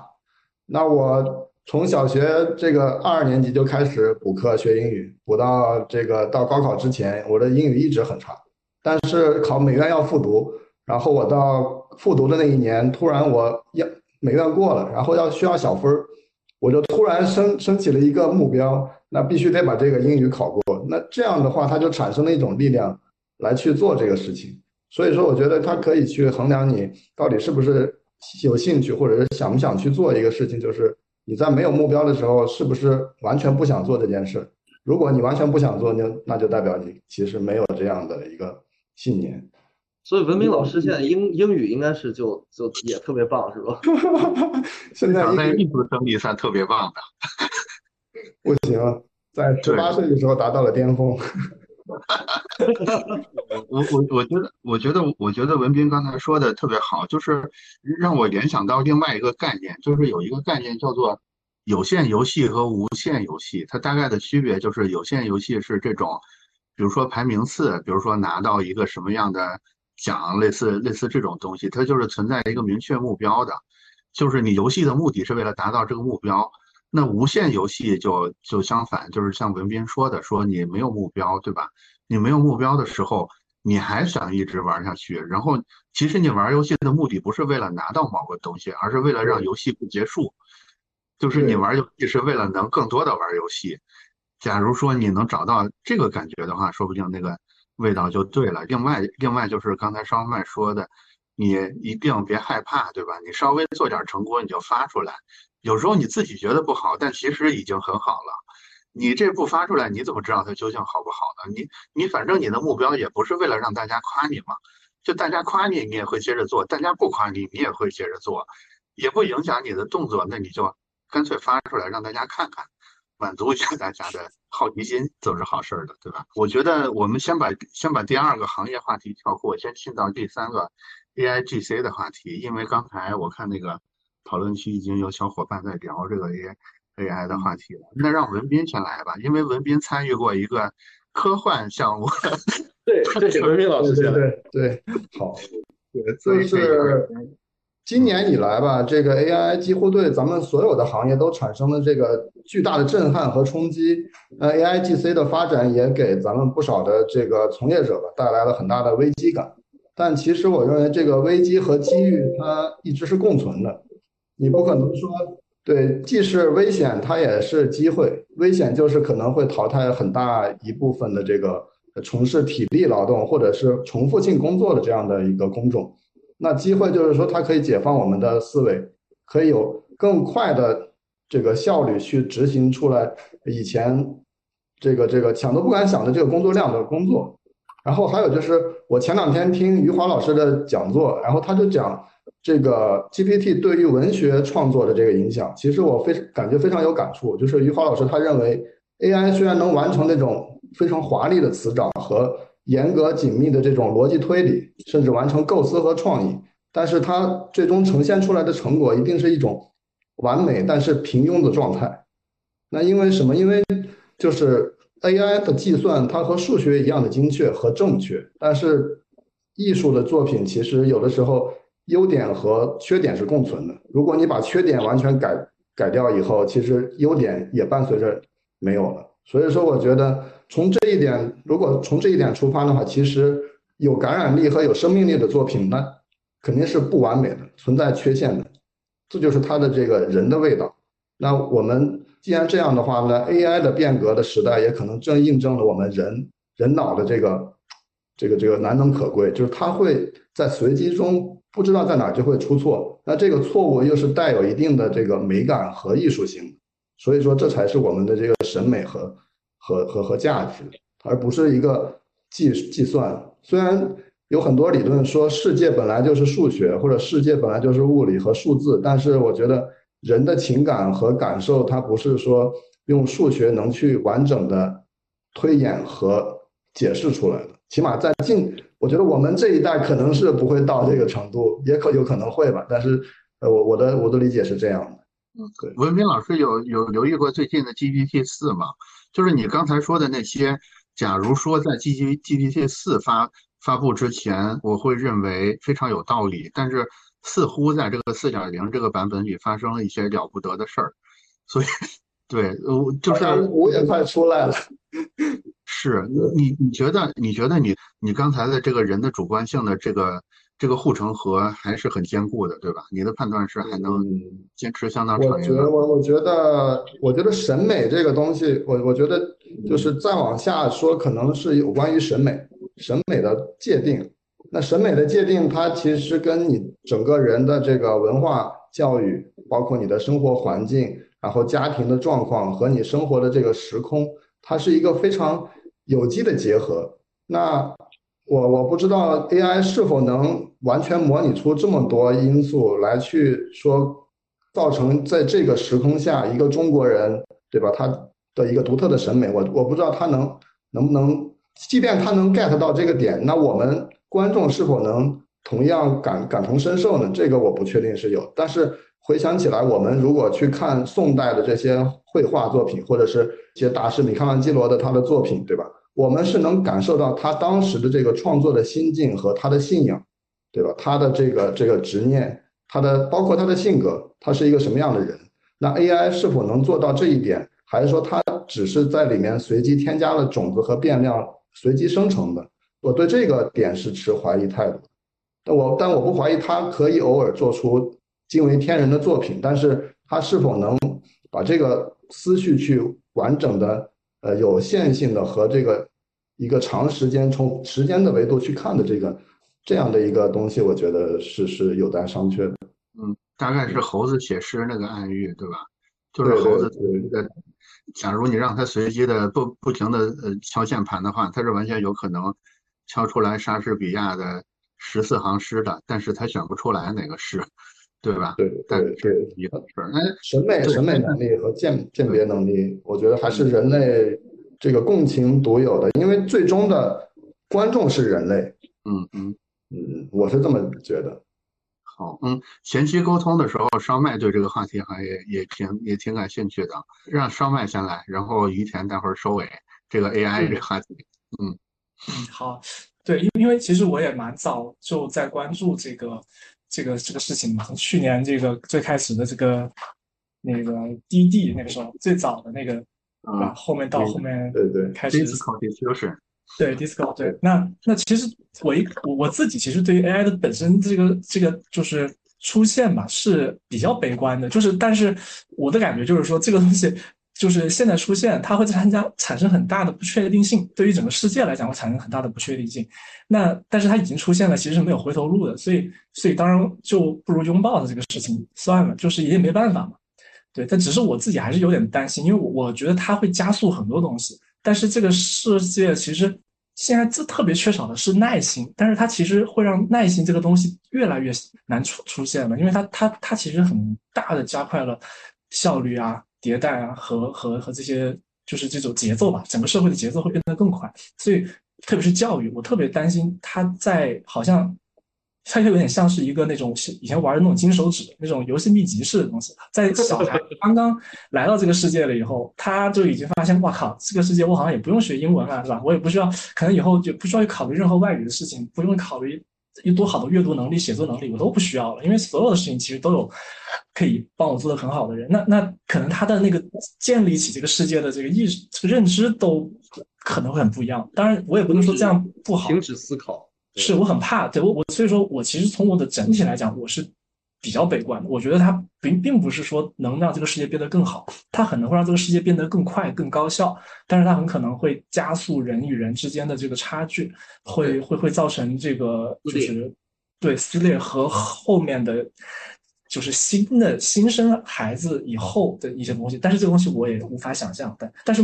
问题还是那个问题，就是它已经出现了，它已经出现了，我们也没有回头路，现在不可能把它禁掉，也不可能当这个事情没有发生。所以其实我我也就在在其实，在实际工作中，我也也比较深度的去使用了。但是对我来讲，我自己是有个原则的，就是我的原则就是，我我不不论去这个论这个 AI 你到底是多牛，比如说它完全有了人的情感，它智力、审美什么能力都无所谓。就我是觉得，反正你就算是一个完美的人了，那你也只是不是我的另一个存在。所以，我我我的原则就是说，我我使用它，嗯，不会去让它做我想要去做的事情，会把我不想做事情的东西最大化的，他能做就让他做。这其实就跟你雇一个人挺像的，你可能会雇到一个比自己优秀十倍的人，但是你雇了他，跟他相处的方式还是这个方式，就是你还是不可能把你自己最想做的工作。让他去做，但是其实有很多工作确实是我很不喜欢做的。比如说我去写那个提案的时候，其实有的时候就真的是得把它，其实我就是三两句就能写出来我要讲个什么，但是你必须得撑够这个感觉，对吧？人家给他们客户看，他也他觉得 看清楚是怎么回事。哎，对对，所以比如说我我自己就用那个 Notion，不知道你们用不用？因为我其实是用 Notion 提案，然后 Notion 其实也有一个 Notion AI 嘛，它也是基于 GPT 三那个 GPT 三去。研研发改的嘛，那我其实就觉得他对这个我的帮助是非常大的。就是我提案现在写各种东西啊，就是用它帮我去润色一下，加加几句废话，他做的特别好。然后还有就是，特别是给那种国外，比如说给音乐，可能是伦敦那边的人去写那个 brief，也是基本上我也不用太去考虑这些问题，我就把这个我要的东西写完，他就跟我整个篇可以翻译的非常地道的英文，而且。准确率也很高，所以我觉得这些也挺好的啊。包括那个图像，我们也也在也也用的挺多。因为我本身就像我说，我不太会画画嘛。那那有的时候其实我是为了试错，比如说我有个想法。我在 brief 别人前，我可以先试错一次，我可以用那个 stable diffusion，因为现在 stable diffusion 出来了和那个 control net 出来了一些非常可控的东西了，以后其实就哎还挺挺好用，所以可能也也可以帮助到我我去就是在就是自己自己试错时候的一些一些一些就是效率吧，对，就是我是觉得就是那些本来是想让助理做或者让别人去做的事情，确实有很大一程度现在 AI 确实能。帮去做到了，哎，它又是免费的，那呃这个点上我还是挺兴奋的啊。包括后面我很期待他们对于图像识别理解以后的事情啊。其实我现在已经有了，因为比如说像我们做这个做片的时候，经常要做木的，木的这个啥呢？就是我想以最快的方式把我脑海里想要做的这个片子给剪出来。但是我用啥剪？其实我很多时候都是用的是别的影像、别的片子里的素材去剪。那以前去找这个素材是最头疼的，因为你总觉得啊，我想到了一个什么样的画面，但是这个画面。我不知道在哪个片子里啊，然后对吧？我要去到处找，去顺着记忆找，找完了以后把它剪进去。但是现在我可以去问那个 ChatGPT，我说，哎，我希望有一个喝醉酒的人在家里看电视，有哪些电影有出现过这个画面？他就会告诉我哪些电影有是什么情绪，我就可以基于这个去找。但等到现在 GPT 四出来以后，它其实对图像的这个认知会更好。以后如果说它能群揽所有的影像，有可能它可以直接帮我提调取或者提取出来，那那有可能会变得更更方便嘛？对，但是我觉得原则还是，我只是让你给我找东西，但是他我不想让你帮我想东西啊，因为我觉得想想构思这些东西还是得放在自己手里，就算他以后可能做的比我好，我还是得要啊抓住这个，因为这是我的快乐源泉，我不能 把这个东西也也放弃掉。嗯，对，是是的，所以你整体上还是持一个略微乐观的态度对整件事儿。我不是悲观的嘛？我挺我我觉得我的整体是悲观的，但是就是你，但是你逃避不了嘛，就是那你这肯定还是得面对嘛，对吧？因为就是苦中作乐的乐观。呃，不是是不得不的那种，因为你比如说我也可以当一个很执这种很固执的人，我就是就是完全不接触，我要排斥一切跟 AI 相关的东西。就像那种对吧？可能有很多人他会有这样子的方式，比如断舍离的人，他他就是或者五零消费主义的人，他会有一个执念嘛。那但我个人认为，AI 这个趋势太猛烈了，就是你你很难去自己去阻挡什么，还还不如先了解它。我觉得其实更多的是跟 AI 的共处方式。我觉得越早能知道怎么跟它共处，其实是越好的啊，才能保护住自己。不然的话，很可能就放弃思考啊，或者是变得更加的依赖或者惰性，这这些是我比较怕的吧。好。所以，于于田 Q 言，对，刚才其实对上麦老师说的这些的话，我上午在跟人聊天的时候，就有几个关键词都大家聊到过，就是首先人类是有惰性的，这个事情是我们不可忽略掉的。每个人都有惰性，在内心再强大，然后呃你哪怕通过各种训练能够达成一个高度自律的人，他也仍然是有惰性的，因为这是一个这是一个本质。人性他他他对他没有办法改变掉。然后另外一个就是说，我对这个事情态度就是说，没有那么的悲观，也没有那么的乐观，可能就是说我会比较更加想采取一种从容的态度去接受这个东西。然后，因为首先第一，它一定是有用的。我先站在这个一个创作者的角度讲，那么它对我一定是有用的。那么它价值在哪里呢？就是刚才上面提到的，它可以做一些我不喜欢做的事儿，比如我讨厌码字嘛，它可以把一个我们三句话，你帮我扩展成一百句。当然，这个可能不是给我自己看的，是是给是给其他人看的。那么事实上现在来讲的话，我觉得这个东西很多人都很悲观，因为他们出于两个原因吧。我跟很多人有聊过，第一个原因，他们担心自己会被替代掉。这是这是第一种悲观的，然后第二个呢，就是说他可能会觉得说价值会降低，就有一些相对比较高阶的创作者都在担心，对吧？今天中午都还有就是有人跟我聊到过这个事情，其实不光是我们相关的这个从业的，呃，就变成不光美术相关了，艺术相关的很多从业的人，前段时间都有一张截图，就朋友圈一直在传嘛，说我们。希望 AI 做的事情可能是做饭、扫地啊，什么照顾人等等这些。那么实际上 AI 在做的事情是这个计算，然后这个教育，然后作画、写诗，对，作画、写诗、写歌等等这一些东西。所以我觉得就是说，一些高阶的创作者，他们的悲观在于说，他担心自己的价值会降低。那开始我认为说是否肤浅，但是后面。深入的聊，我发现说，呃，可能就我认为他们肤浅，是我有点就盲目了。原因是他们担心说，普通人没有那么坚定的审美，对吧？刚刚文明老师提到审美，就大部分的观众是没有自己特别独特且非常坚定的一个一个审美取向的。那么在这种情况下呢，创作者有些创作者就在担心说，我的创作价值会会变低。那么可能通过计算很快的出来这样一个东西，那么大家就接受掉。那么我之前可能需要很强的积累，然后再去做。但是把这一切回归到一些现在的这个东西的本质上，我就去呃咨询了好多科技侧的朋友，然后加上我自己的这个使用的体体验，我想用就是这个 GPT 在自己介绍的时候说，我是一个呃模型，然后我也跟他探讨过，就是。你认为 AI 是怎么样的？那么他自己也定义说，我并不是一个真正的智能体。那么这个其实是我现在也跟文明老师想法就是一样，他们没有达到这么高度智能，而且我们都非常就是印象深刻的一句话，就是在《黑客帝国》里面，他们说初代的 Matrix 是给艺术家创作用的。那么当 AI 发展成了那么高阶的一个状态的情况下，它也是仍然是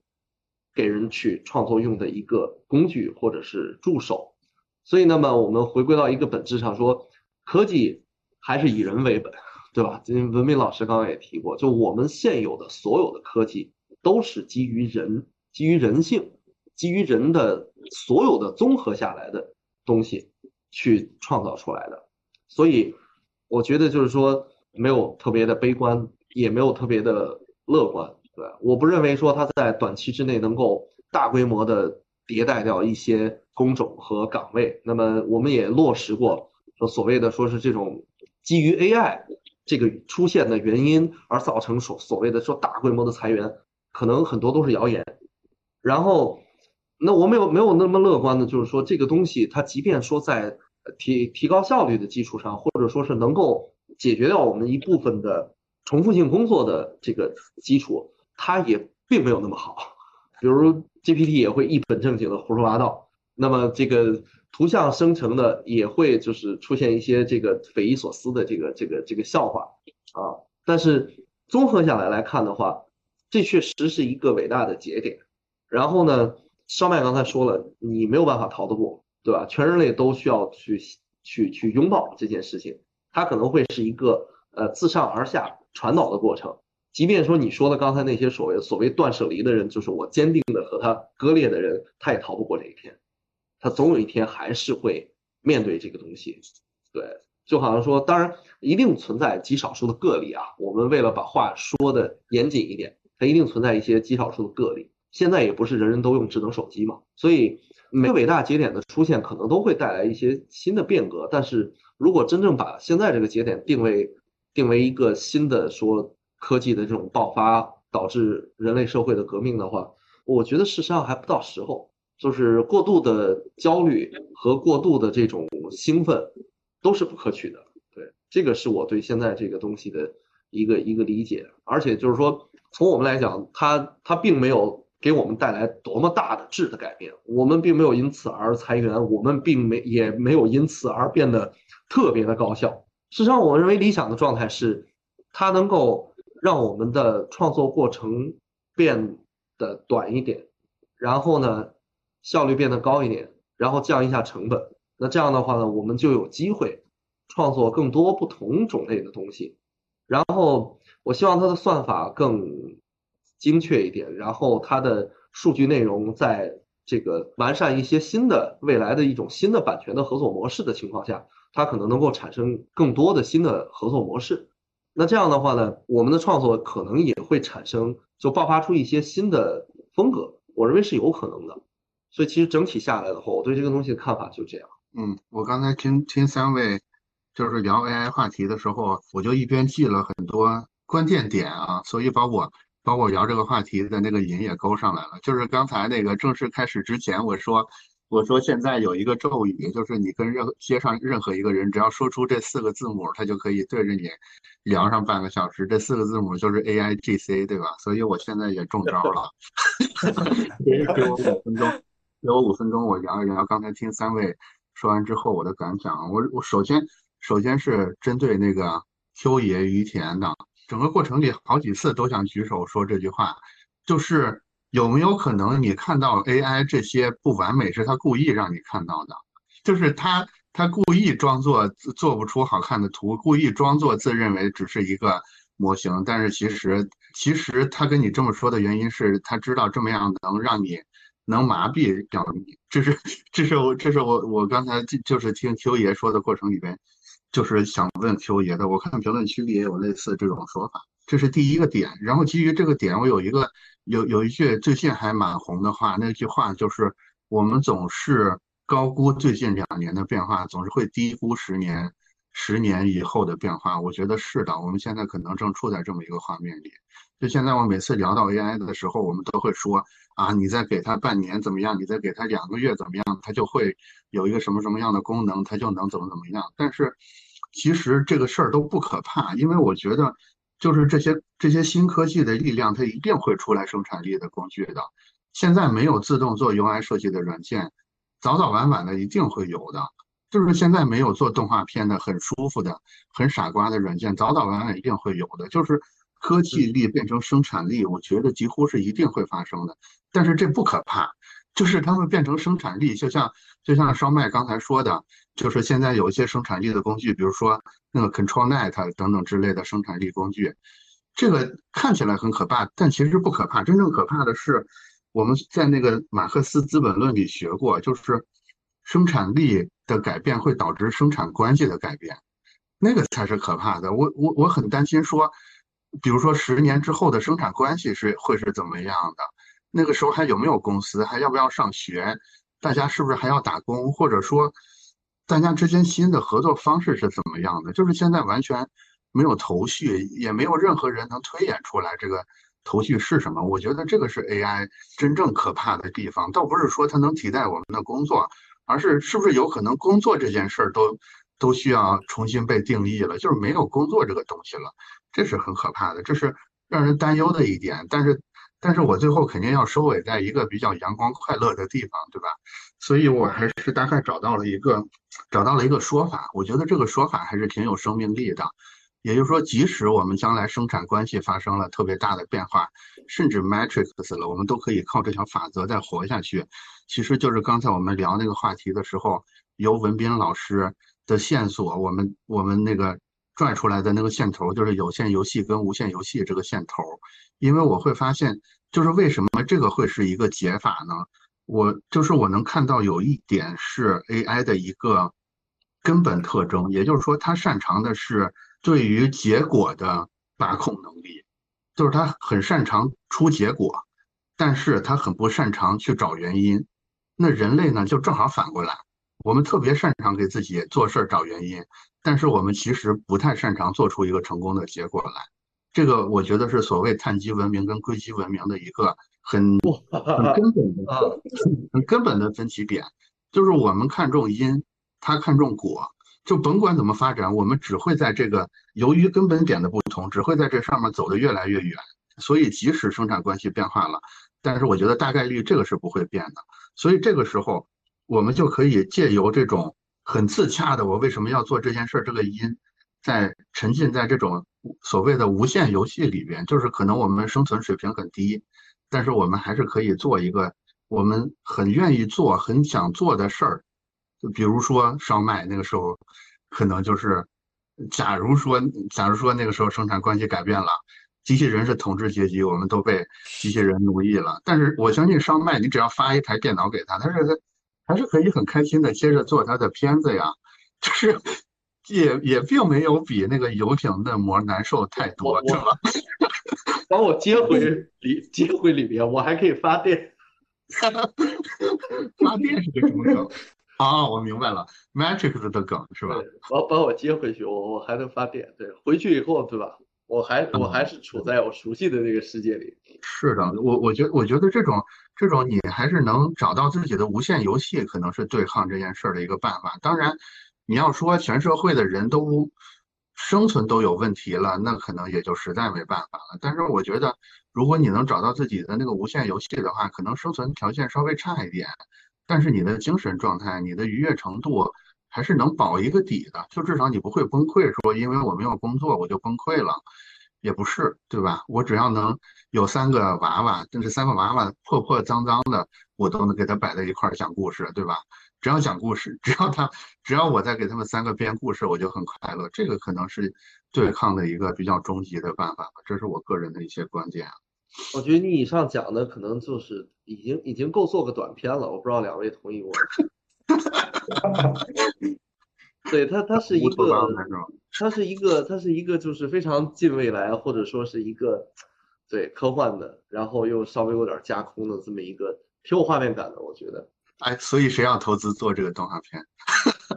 就我们都可以做，这个投资应该是你的事儿。就是这我们三个人，只有你 是在是在平台这样一个阶层上，对对啊。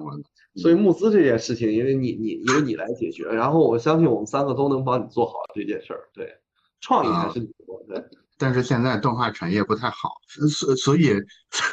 所以允许我擅自做一个决定啊，就是本来咱们是。跟上一期直播一样，也是三个话题嘛。所谓所谓这个情怀话题，所谓那个行业发展话题，跟所谓 AI 话题。刚才我们就擅自把行业话题跳过了。我会觉得，要不然咱今天晚上就不聊行业话题了，接下来时间都给到互动怎么样？因为我看今天那个好像这个观众互动还蛮热烈的。可以，所以是行啊，你是你是主持人，你说了算。是。对，因为我感觉聊产业话题吧，咱们好像也都不太有切入点。我们虽然是平台，但也不是动画平台，对吧？嗯，是。所以大家有什么问题想问三位老师的，可以在评论区发出来。如何成为烧麦？那烧麦老师先来回答如何成为烧麦吧。有这么一个问题吗？我也不知道该怎么从哪个角度去讲吧，就得要先说他到底想要成为的是什么方面吧。就是说，是希望于也是自己一样无业型的做片子，或者你的创作才华吧，或或者这么问，就是你平常就是找灵感之类的有什么办法吗？就你平常怎么积累你的这种创作能力的呢？怎么学习的吧？这么说。哎，我其实个人感觉，我近两近几年就就也是有一种就是就是状态那么好啊，我觉得我近近几年状态也都不好，特别是来新加坡以后，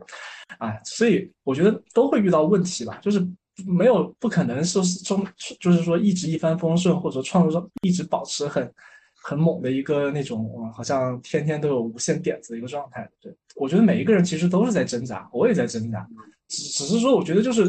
接受这个都挺重要的，就是接受自己的一个现状，然后又有很明确知道下一步自己要干嘛吧。比如说这些 A I G C 东西来了以后，我我就会有很强烈的一种想要去去去跟他共处的一种心愿嘛，所以说也一直在尝试啊，包括。就是啊，就就是包括最近在做的一些事情，我我我也不知道这样这样好不好，对，所以所以我我自己是觉得给自己有事儿做，就是不让自己陷入一种纯粹的干焦虑就 OK 了。就是你发现你每天想琢磨的事情，不是说哎呀我为什么状态不行，我为什么呃就是找不到方向，或者我我为什么就是之类的，就是。而是你一直在想的，就是哎呀，最近这个 AI 怎么怎么玩更有意思呀？或者说，哎，我下面这个作品怎么做的更好呀？其实保持这个状态就 OK 了啊，就是把精力放在这些事情上，我觉得应该就还会比较开心吧。嗯嗯，所以说 最近最近有点流行的那个什么“道难且阻，行则将至”那句话，对吧？就是说路很难走，但是你先走是吧？你只要开始走，你就要你就接近对对嗯，是的，是哎，这有一个问题，就是各位老师在用哪些工具在辅助工作？所以所以他可能想问的是，现在此时此刻，或者在过去的一段时间，已经真的用在工作里边的 AI 辅助工具有哪些？这个抢答题吧，三位都回答一下吧。对，文斌老师，嗯，对，这个我们上上就最近一个月吧，正好在做一些探索，就是说，因为我们在给一个片子做一个新的风格设定，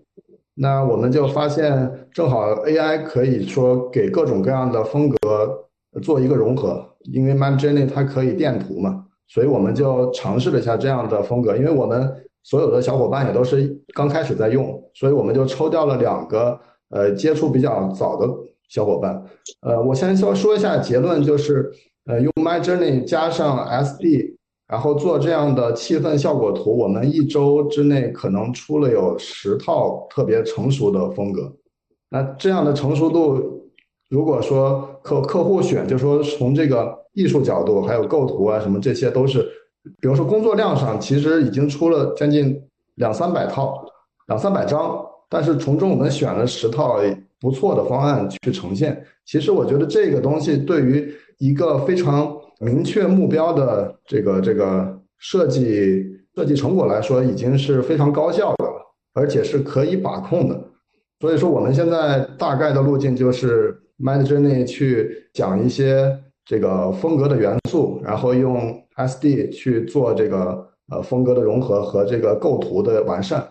是这样的一个过程。但是想让让让它得到一个好的结果，还是需要自己先想清楚我到底需要做成什么样，因为它很可能会给你非常多的这个刺激。就是说你出来四张图，有可能有一张你从来没有见过的风格，你脑子里就会想，哎，这个东西是不是可以研研发出一种新的方案？然后他就会把你越带越偏，因为我们有好几天是产生在这个里面的这个这这徘徊状态，最后可能浪费了两天以后，觉得被他带偏了，然后再重新呃追根溯源，就回归本心，回归初衷。哎，我到底开始让他做的到底是什么工作，而不是说给他一个呃大致的方向，让他信马由缰的去跑。嗯，我觉得。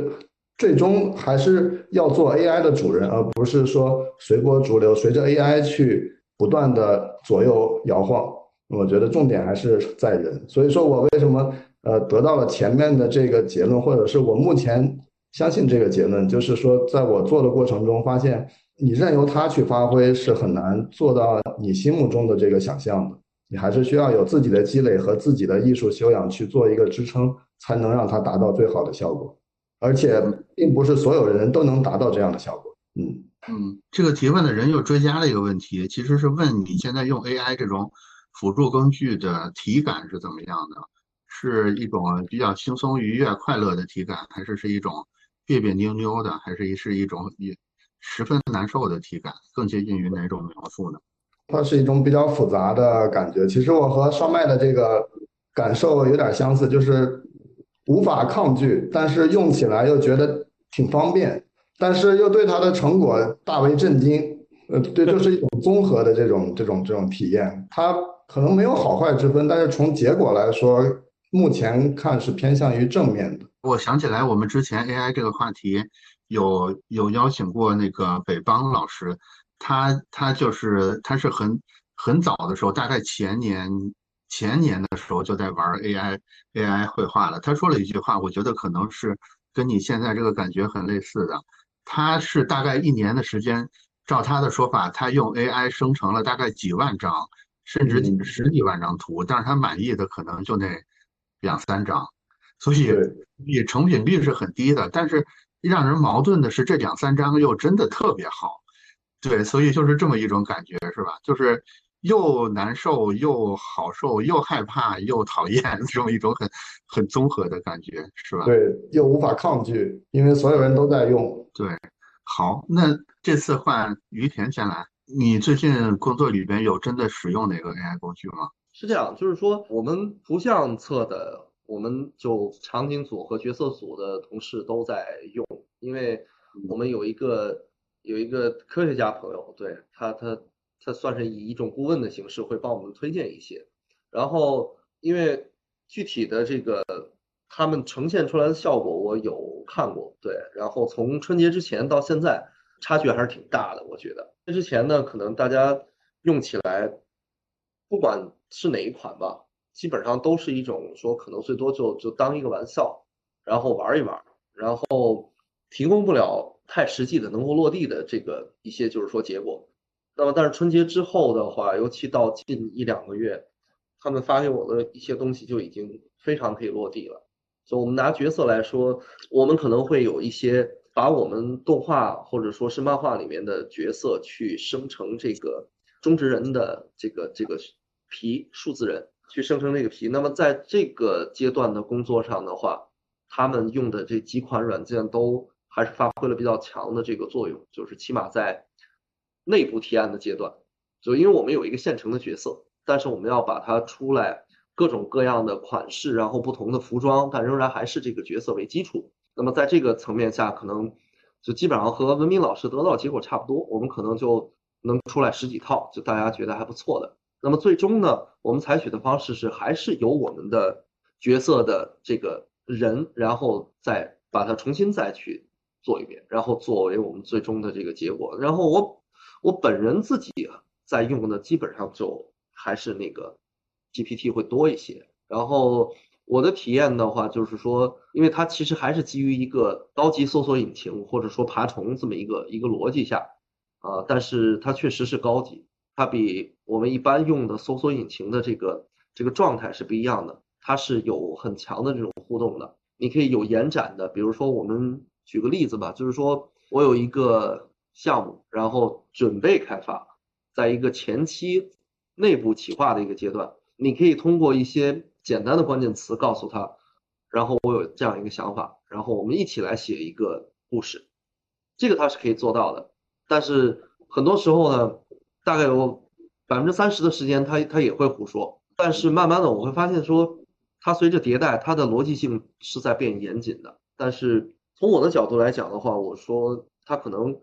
还是很难取代，它能够取代一部分的编剧，这是一定的。然后甚至我觉得在图像侧的话，未来它可能也会取代一部分设计师，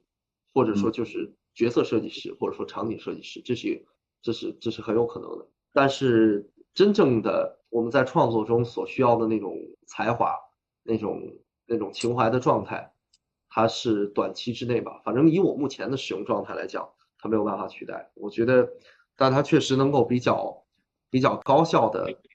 帮助我去打开思路。就是我觉得一个好处就是它可以让你变得更集中。当然，这个前提是建立在说你自己也要相对自律。就是如果之前的话，我说我今天上午预测的是我规划的时间是用来想一个提案，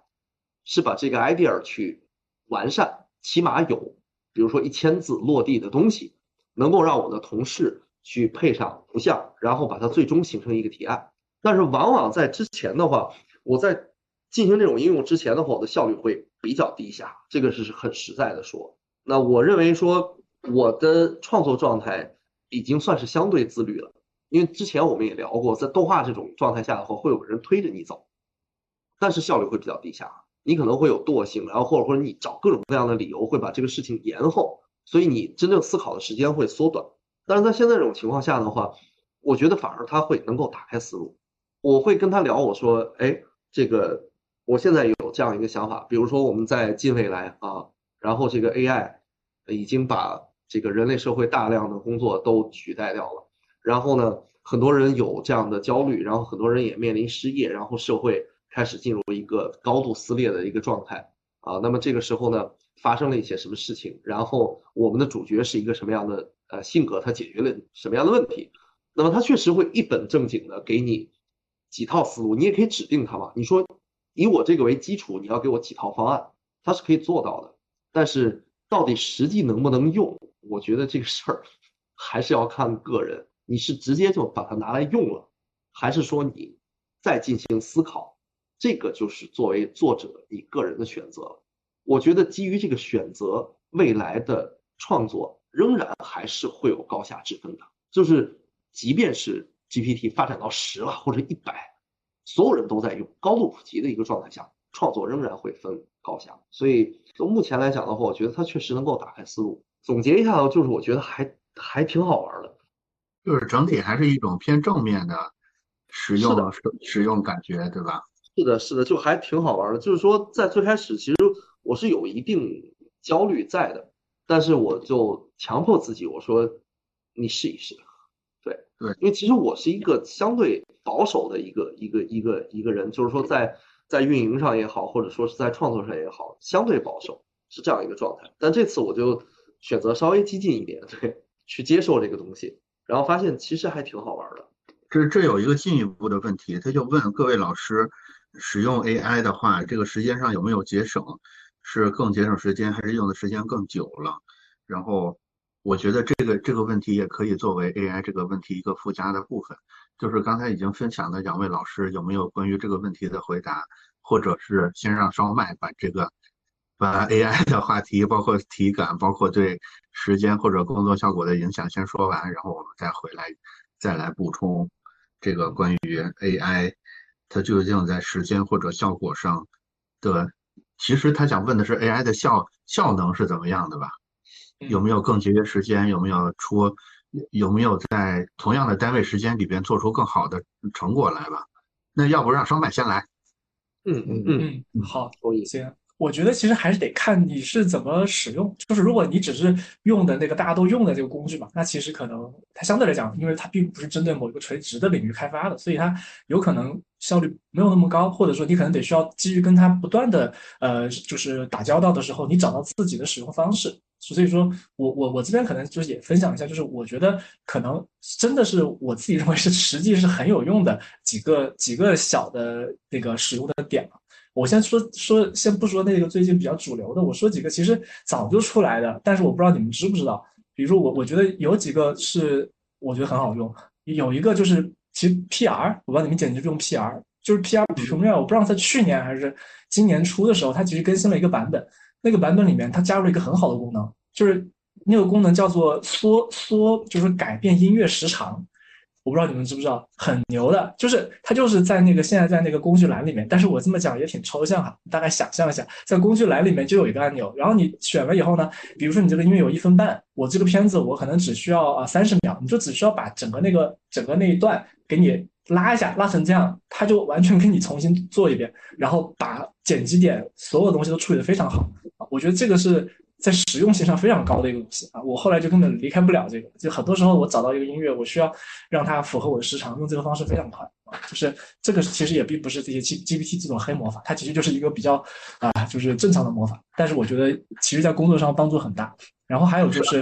那个 PR 吗？啊，对对，就有 Adobe 的 PR，对啊，对，我知道。还有还有一个就是它还更早以前还出了一个就是自动识别剪辑点，那个也挺好用的。比如说我丢进一个一个一个。影片它可以马上把我的剪辑点全部给识别出来，就就是也省了很多时间。这些东西比较实用性的，对。然后然后还有那个剪辑点，它识别的准确吗？非常准确啊，完全不太会出问题。然后就是基本上是很准，除非你遇到的那种快闪，它有可能会把一些快闪当做一个镜头。但是，呃，我觉得在实用性上完全就已经够了，节约你的时间是啊，就是实打实的节约的，嗯。然后还有我自己认为，目前融入工作流最好的 AI 工具就是 Notion。我觉得 Notion 的 Notion AI 是我目前在工作实际使用的时候是最方便，因为你不需要跳出到一个软件去跟他讲讲话，还要搞了半天那些东西，你就只需要在 Notion 里面做完你自己该做的事情以后，让他帮你文采提升一道，或者翻译一道，或者说帮你。增加某一段，它可以做得非常好，而且它可以理解整个文本的意思意思，然后给你去发挥一些总结性的语言出来。有的时候真的也是很省事，对，总结特别实用，哎，很实用，对，总结很实用。还有一个我觉得挺好的，就是也是实用型的，就是说它是利用 GPT，因为其实 GPT 出来以后啊。其实它不是前段时间开放了 API 了嘛，所以有非常多的这种程序员做了很多基于这个 Chat GPT 的一些衍生小工具，有有几个我觉得非常好用，有一个叫这个叫 Open AI Translator，一个小小的软件，免费的啊，你们查一下，这个软件就是我觉得完全可以替代替代现在 Windows 上面所有的。呃，这种翻译软件非常强大，因为它的它的翻译是自然语言翻译，所以就很快，而且它是一个可以直接调用的。比如说你在想一句话，你就可以直接打完了以后就调用它出来，就是呃相对来讲是非常高效率很高。这个这个效率，所以我这个我也一直在用。对，然后还有哦，还有一个东西我觉得挺好的，我不知道这个你们用过没有，叫 Assembly AI，它这个名字有点有点有点有点绕啊，叫它这个 AI 是干嘛的？就是说。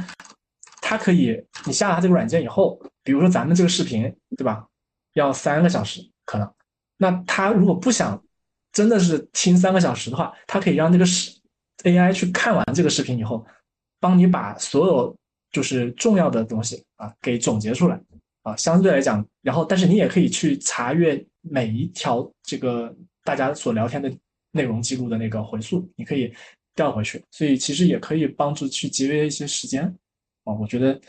这个反正我看前段时间 Twitter 也很火啊，很多人都在用它，因为看这种呃 Space 还有看这种视频，其实也也可以提高效率的。对，我们稍后会把烧麦提到的这几个软件放在我们这个回放的文章等等等等官方的内容里边。对，好，我一会儿总结一下，我给你个 Notion 链接啊。然后还有几个就是跟这个无关的呢？哦，还有 Mid Journey，其实我也用过。就是我自己其实并没有去研究 Stable Diffusion，是我们团队的一个小伙伴他在研究。所以说，比如说我有什么需求，我就提给他就好了啊。因为我觉得那个东西研究还是有点门槛，它下一个东西就要五十多个 G 啊，然后反正相对还是有点复杂。对，但我个人认为，就是说我当然自己去找，我就找了像 Mid Journey，它就更简单。那而且它有一个很好的好处，它这也是使用方法上的，就是说，我觉得它为什么好呢？是因为它的官网上面。有一个专门叫做这个，就是 hot，就是说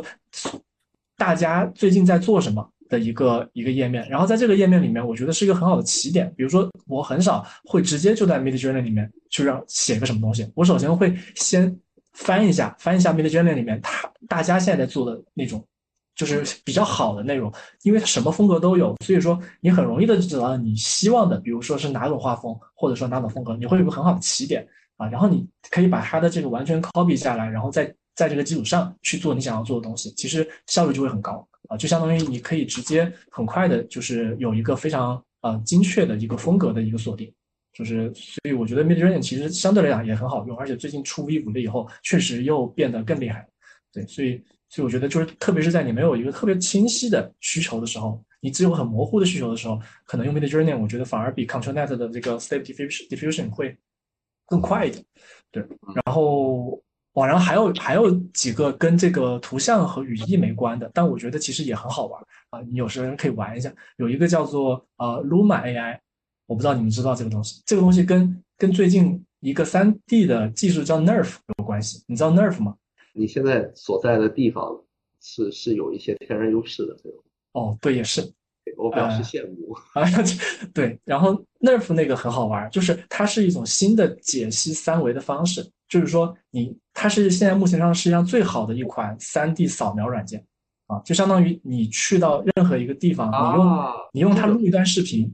对。然后它给你，它给你生成的并不是像我们说的模型材质，它给你生成的是基于你连续的图像，用 AI 演算出来的可以自由在里面活动摄像机的一种神秘的一种很神奇的东西，就是它保留了这个影像里面绝大多数信息，会比三 D 渲染的真实非常多，但是它又可以有一个自由的摄像机在里面玩儿。所以说，就导致你可以现在我不知道前段时间你们有没有看可口可乐的一支广告，他就用了那个技术。我知道那个那个我看了，嗯，对对对，就是那个是大家一直在扔那个互相接。对对对对对对，他在一个很真实的环境里面可以解放那样的运镜，为什么？就是因为他用了这个技术。所以我觉得这个东西也是颠覆三 D 的一个很有意思的东西。它完全不是三 D 那套逻辑，但是它可以呈现出一个非常非常真实的场景。所以是的，对，然后这个东西也非常的落地了，你直接下载了那个 app，你就可以去拍，我也拍了好多，我觉得很好玩，你可以在里面自己设计摄像机，对对，这个做分做分镜特别好，对对对，可以用它做分镜，对，可以用它很快的实现你要的一些摆位啊效果，对。然后还有一家我最近在关注的叫做 Move AI，然后那家呢，它又是一个新的领域，就是它用 iPhone 三三三到四台 iPhone，但是可以行可以完成非常精确的动作。啊，就是它它的算法，它就是纯粹的算法牛。我也不知道它这个东西利用了 AI 什么，但是确实看它的演示里面，它对于指尖啊，对于整个的稳定性是非常好的，而且它成本很低，你只需要用 iPhone 就可以搭建。所以，我但是我最近刚拿到它的这个内测资格，它还没开始试啊。但我觉得这个东西如果成熟，有可能会也会让就是在行行业的这个工作流程里面会起到很大的一个呃革革新的作用吧。对，反正都分享这么多吧，都是些零零碎碎的嗯。提到的这些，我们后续都会在张库的回顾的文章里面给到大家的，大家不用太焦虑，可以稍微等一两天就可以看到这些东西了。对，所以烧麦整个体感是怎么样？就是用这些工具的体感，或者说，嗯，就是刚才刚才那个追问的那个问题吧，就成功率或者它的效能是怎么样的？啊，我我觉得就是前面说的那几个，就是一直都是很实用的那种的话，我就完全没把它当玩具了，就是真的就是一个提升效能的工具吧，那肯定是有帮助的。嗯，你自己用的时候会感受得到，但是但是就是它不是那种让你感觉哇，我就好像是不用做工作了的那种，就是一键生成，不是那种东西，它还是就是比较像是一个提高你工作效率，帮你帮了你个忙那种感觉啊，就是是这种感觉。然后后面说的那几个就比较像是一个玩具了。就是说，可能没事的时候拿它玩一玩，还是挺开心的，挺兴奋。主要免费了，对吧？免费获得了快乐，这就是很棒的一件事情。嗯，因为因为因为我个人关注 AI 这个话题也算比较早，我大概是去年年中的时候开始关注到这个话题的，所以所以大概到现在也大半年时间了。其实陆陆续续的跟各种各样的人都在聊 AI 这个事儿，我我个人形成了一个统计数据，你们三位帮我看看。是不是这样的啊？这个统计数据是这样的，我们重点在说用 AI，呃，生成式，就是比如说像 Midjourney 为代表的这种这种呃 AI GC 生成艺术作品这种工具，大概我的统计是，如果你想要的是一个六十分以上的成品的话，AI 的成功率大概在百分之百，就是它几乎肯定能做出一个六十分以上的东西来。但是如果你的要求来到七十分的话，可能成功率就骤降成百分之五十，就是只有一半的概率能能做出七十分。如果你到八十分的话，可能就只剩下百分之十。如果你要一个九十分以上的成果的话，可能成功率就降到只有百分之一。如果你想要一个九十五分以上这么好的生成作品的话，可能成功率就降到万分之一，甚至十万分之一。如果你想要一个满分的，它几乎就是肯定不可能完成了。在你们的感觉里边，也是类似这么一个比例吗？或者说哪一块的比例可能不太一样？我可以说一下，就是我觉得这个东西，它目前为止，不管是 Midjourney 还是 SD，还是说其他的这种 AI 工具吧，它其实还是工具，还是工具。它的思想包括它对你语义的理解和对这个审美的这种这种这种这种理解吧，它都是存在一个信息传递的误差的，所以这个误差是天然可能短期内没有办法解决的，所以说是中间需要我们人为去干涉的，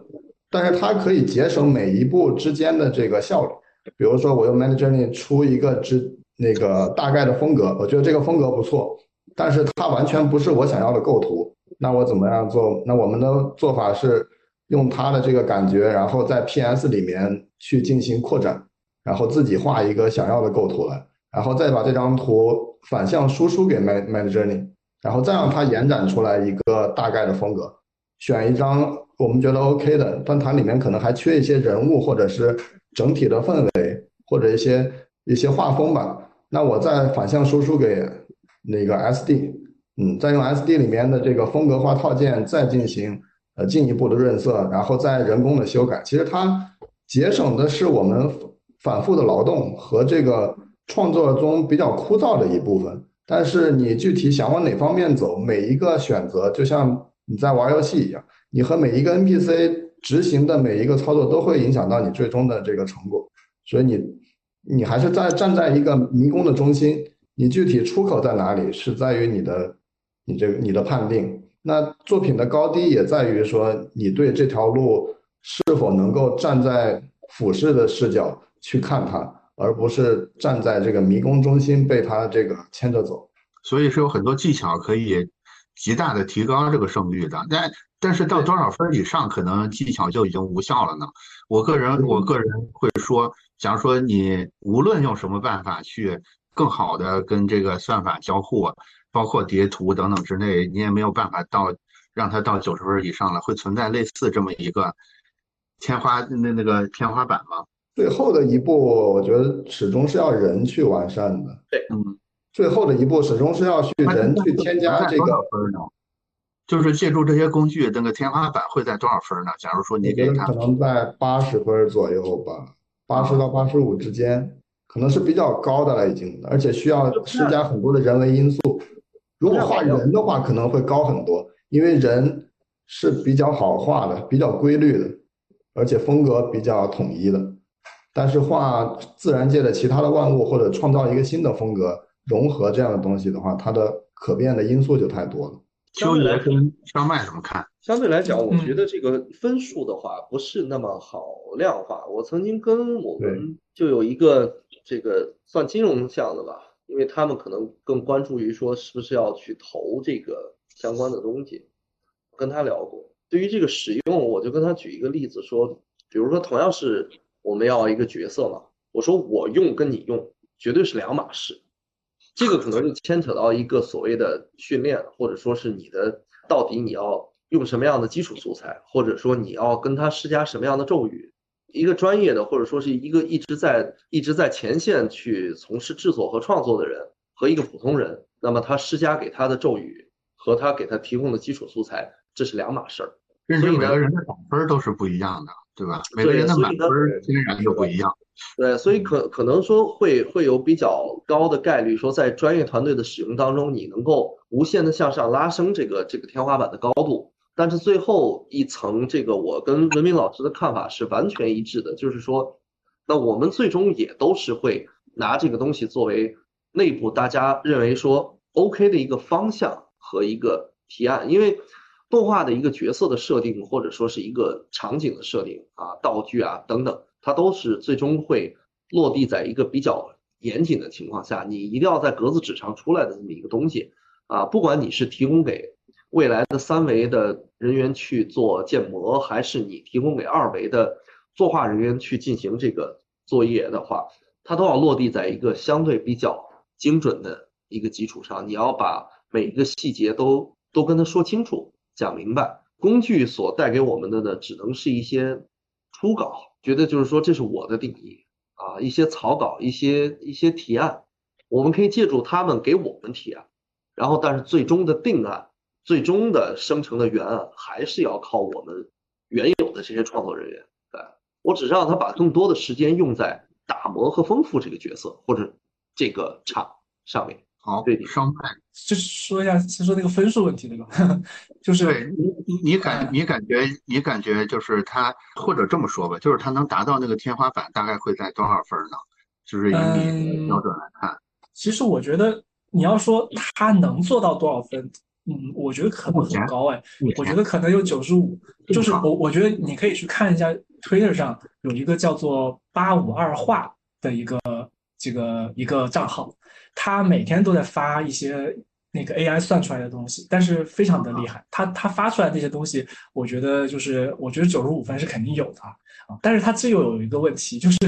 他能做到这个九十五分，你用同样的词汇，你用同样的这个 prompt，你能做到也不一定的。就是这中间是有一个玄学问题的，就是它跟开盲盒下一次是这样了。对，就是他，你想全世界这么多人在算 AI，他肯定会有概率出很厉害的东西。但是轮不到你那种感觉，知道吧？就会有一种，但是问题是，我觉得在工作中，我我有一种很不喜欢的感觉，就是我很不喜欢把我的工作过程中的有一段时间寄托在某一种玄学的 成分上面，就好像你一直在点，哎呀，出来一个，因为其实 AI 说实话它没那么快，就是它等起来还挺慢的，有的时候一等要等一分钟，其实那个时候的感觉是很难受的。比如说这一。这一个小时，你你一直在投入的是在做场景啊、渲染啊，或者你在画画啊。虽然它到了一个小时后才是你要的成果，但是你整个过程是很舒爽，你一直在朝着你要的目标奔进，是吧？你是你是流动的，你是对，你是流动的，你是在做一个这种自我自我斗争或者说自我推演的一个状态，你很舒服。但是你跟 AI 工作是一种，就是它一个小时到最后五十九分，它全没出现你你要的东西的时候，你其实是很难受的。你感觉你自己的一个小时在浪费时间，而且一直在等待。其实我很不喜欢这种感受的。其实，所以说我我一直觉得就是，就是你别指望得用它来做一个成品性的东西了，因为这个太难了啊。甚至就是哦，他做到了九十分，你还想提供那五分，那那你觉得正常的人也不会去选择再用它去继续算吧？肯定会选择自己在它的基础上改一改就好。所以说，对，所以说其实我们的本能就是人舒服的东西一定是线性流动的一种。一种输出方式，不是很喜欢那种啊，呃，就是寄托在某种玄学基基础上的一种这种开盲盒的感觉。所以，所以说，我觉得就是再算一次，是就是就就是你不知道什么时候算算到好嘛，对吧？所以我我也是觉得，就是我们对它的成品要求不用那么高，因为你你如果只是让它当做一个中间资料啊，其实它很可能就是提供到你要的东西就够了啊，或者就是说未来有可能有种职业叫做 AI 这个。呃，这个 AI 魔法师，对吧？他他的职业就专门就是花时间，天天给你算，但是他有审美啊。然后 AI 祝福师啊，对对对，就类似这种，对，也有可能他成了一个职业，对对。驯兽员，对对。当他比如说他我拿到工资就是为了天天在你面前不停的开盲盒，他可能反而开心了。哎，比如说开了一天，突然开出了一张神图，大家都很开心，对吧？所以说我觉得也是 make sense。对，但是可能从我我我个人工作角度来讲，因为我不可能。就是花一天时间，天天怼着那个地方点鼠标，或者在那里试啊什么，所以我我会觉得，就是我可能不会这么去工作，对，但是我觉得它可能会成为工资流中的一部分，就是目前这个算图的东西。嗯嗯，其实咱们今天已经超时了啊，现在已经已经两个小时零十五分了，但是我我我觉得大家正聊在兴头上，以及下面有一个有一个问题还是蛮有价值的，所以我们回答最后一个问题作为结束，好吧？所以最后这个问题。其实他的原话是，比如说新人应该怎么入行啊，怎么应对 AI 的挑战呀，等等之类这些话题。我是觉得这些话题都可以总结成一个，因为如果我们现在问 AI 怎么应对 AI 或者新人怎么入行的话，很容易会把我们引导到一种宣扬政治正确的方向上去。那样的话，我觉得就不过瘾了。所以我我把这些问题给它捏成一个过瘾的问题，好吧？也是有点需要各位暴露一下隐私的问题，就是在现在这个时间节点，你们综合你们接到的所有这些信息，不管是 AI 的、行业的、个人发展的等等之类的，你们接下来想做的事儿是什么？为什么这么做？就是用这个问题来作为一个 ending，好吧？所以你的计划肯定是基于我们今天聊的很多事情一起来得出的嘛。然后我们每个人就这个问题做一个发言，我们的今天的直播就这样，好吧？我想想，要不抢答，谁先来？Q 爷先来吧。我觉得你是那种一直计划比较完善的人。就其实你刚刚说了，我一直计划比较完善，我刚刚也聊到过，说因为毕竟走运营公司也那么多年了，对，是，对，就快二十年的这么一这么一个状态，就是我觉得很多事情都是都是有一个相对偏长线的一个计划，我们很少会因为某些东西的变化而会打乱我们的这个这个长线的这个这个目标的一个状态，对，因为。我们从入行开始到现在，然后大家这些小伙伴还是，呃，肯定是醉心于原创作品的，然后而且就是说，呃，这种原创作品的风格也好，形式也好，它可能也是比较个人化的，或者说我说就是小规模化的，就是我们这一小撮人是认可这种这种表达方式的，所以我可能会。抛开就是说 AI 这方面的东西去说，那么在整体未来的话，我们可能还是会，我们会竭尽所能吧，会不停的完善我们从创作层面所需要补足的一些一些一些短板。当然，AI 可能能够做到一些，原因是什么呢？我一直说就是说，很多人在问我说，一个公司或者说一个企业，它的它的价值在哪里？就是放在你动画行业去说。那我觉得，从比较现实的一个角度来讲的话，我说，如果一个动画公司存续的时间比较长，那么它最大的优势是它的团队的磨合度是非常高的。它可能具备说，别的团队可能遇到一个问题卡住三天解决不了，那么你一个经过长时间的磨合的一个动画团队，他可能能够在三个小时之内把这个难题解决掉。但是任何事情都是双刃剑。存续越长、磨合度越高的团队，越难产生。随着它存续的时间变长，它就越难产生一些比较有爆点的，就像黑夜当中的这种火流星一样，非常棒的这种创意的点。因为大家都磨合的太好了，你很难在创意会上或者说提案会上会会很激烈的就某一个创作的方向或者说是元素打起来。那么这种事事情会发生在。团队初创的五到八年，这是我认为的。那么过了这个时期之后，如果大家还在一起工作的话，它会形成一种呃默契。但是这种默契，很多时候也是因为一种惰性形成的。所以我们未来的计划就是说，我们会通过各种手段，尽可能的去突破这个舒适区。突破舒适区以后呢，我们会，因为我们一直都是做一些长番，那么我未来的计划可能会尝试更多的。短片，那么这个短片可能是没有太强的目的性的，它可能只是为了表达，它有可能会变成一个系列的番剧，它有可能会变成一个电影，它也有可能就永远是这么一个短片放在那里地方。那么它可能是为了我们的自我表达，可能是为了验证团队这二十年间所获取的这些所有的东西，然后经验的积累。所以，但是这一切的尝试都是为了一个突破。我觉得。一个公司也好，或者说一群作者也好，经历了那么长时间的一个时期，是要寻求突破的时候。因为我一直说说我们这一代的动画人，可能我讲个特别实在的话，前十年你没有太多的时间和机会让你考虑创作，你你要去考虑你怎么活下来，你怎么把你这个青山保住，然后之后你再去思考你怎么去表达自己。所以我觉得说，在现在再回到你刚才那个话题，就是说，当我们的基础保障已经达到了一定程度，我们可以不去担心自己的生活，然后也能够比较好的保障团队和家人，在这样一个状态下的话，应该寻求的是一个突破，因为否则的话，你时间再长，没有办法代表真正能够带给这个行业，或者说带给你自己的成就也好，快感也好，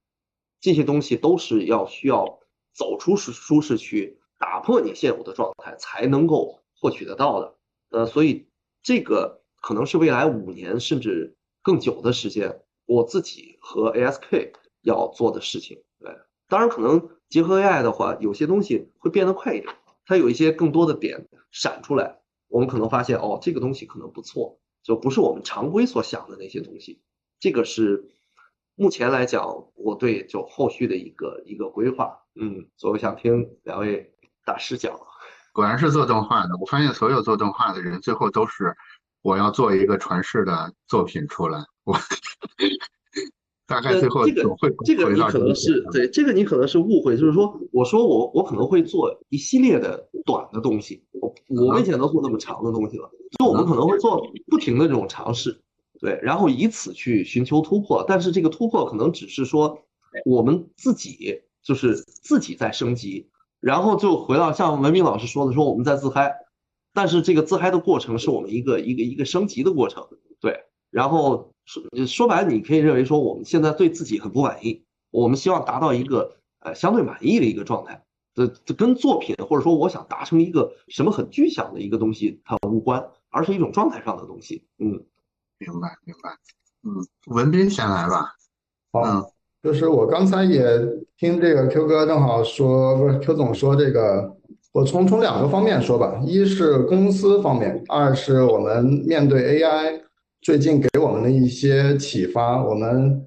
其实第一是公司方面，公司方面我们其实是一家设计公司，我们和这个 Q 源那边不一样的是，他们是做更多的是做自己的这个内容，呃，去生产内容，直接面对一些这个 C 端的，比如说观众啊这些的群体，但我们更多的是面对是甲方，是客户，那我们提供的是我们的设计价值。那我们现在未来，或者是我们这个行业的最终的目的，还是提供我们的大脑和我们的想法。我觉得 AI 对我们的冲击最多的，也就是在于效率上的。但是它恰恰也给我们的一种启示，就是你作为人，作为一个设计师，更应该专注于为客户解决问题的这个能力，或者是发现客户的这个内在问题和解决他的这个能力。所以说，我们会更。更专注于解决这些设计问题吧，或者是呃核心价值设计行业的核心价值上的能力，嗯，是这样的。还有就是，其实我们团队三个合伙人一直都是动画出身，也一直想要做自己的这个 IP 或者做自己的这个故事，但是一直现在没有机会。但随着我们三体或者是整个对影视行业和整个公司的这个变化，我们也会把内容的生产加入进去。因为只有做自己的内容，你可以在不断的迭代。如果一直做客户的东西，它可能一直是在呃不停的重复一个循环。那我们也想在做自己的东西的时候，有一些沉淀和形成一个自己的固定下来的一个内容吧。然后，如果哪一天公司不在了，那我们这个东西也象征着我们，呃，创作的一个灵魂，或者我们为之奋斗的一个一个信仰。这个我觉得是所有做动画的人都有的一个想法，还是为了一个目标，为了一个作品去努力。对我是这么多。好的，烧麦老师。嗯，我觉得可能会从两个方面吧，一个方面是就是对于这个。行业或者职业生涯的一个方面，我其实啊还是想要去继续验证我之前说的那个想法，就是说我没有去做一个实体的公司的这种情况下，我要探索一种组织结构，它可以把那种有比较极强的创作力的这种综合型的这种创作者，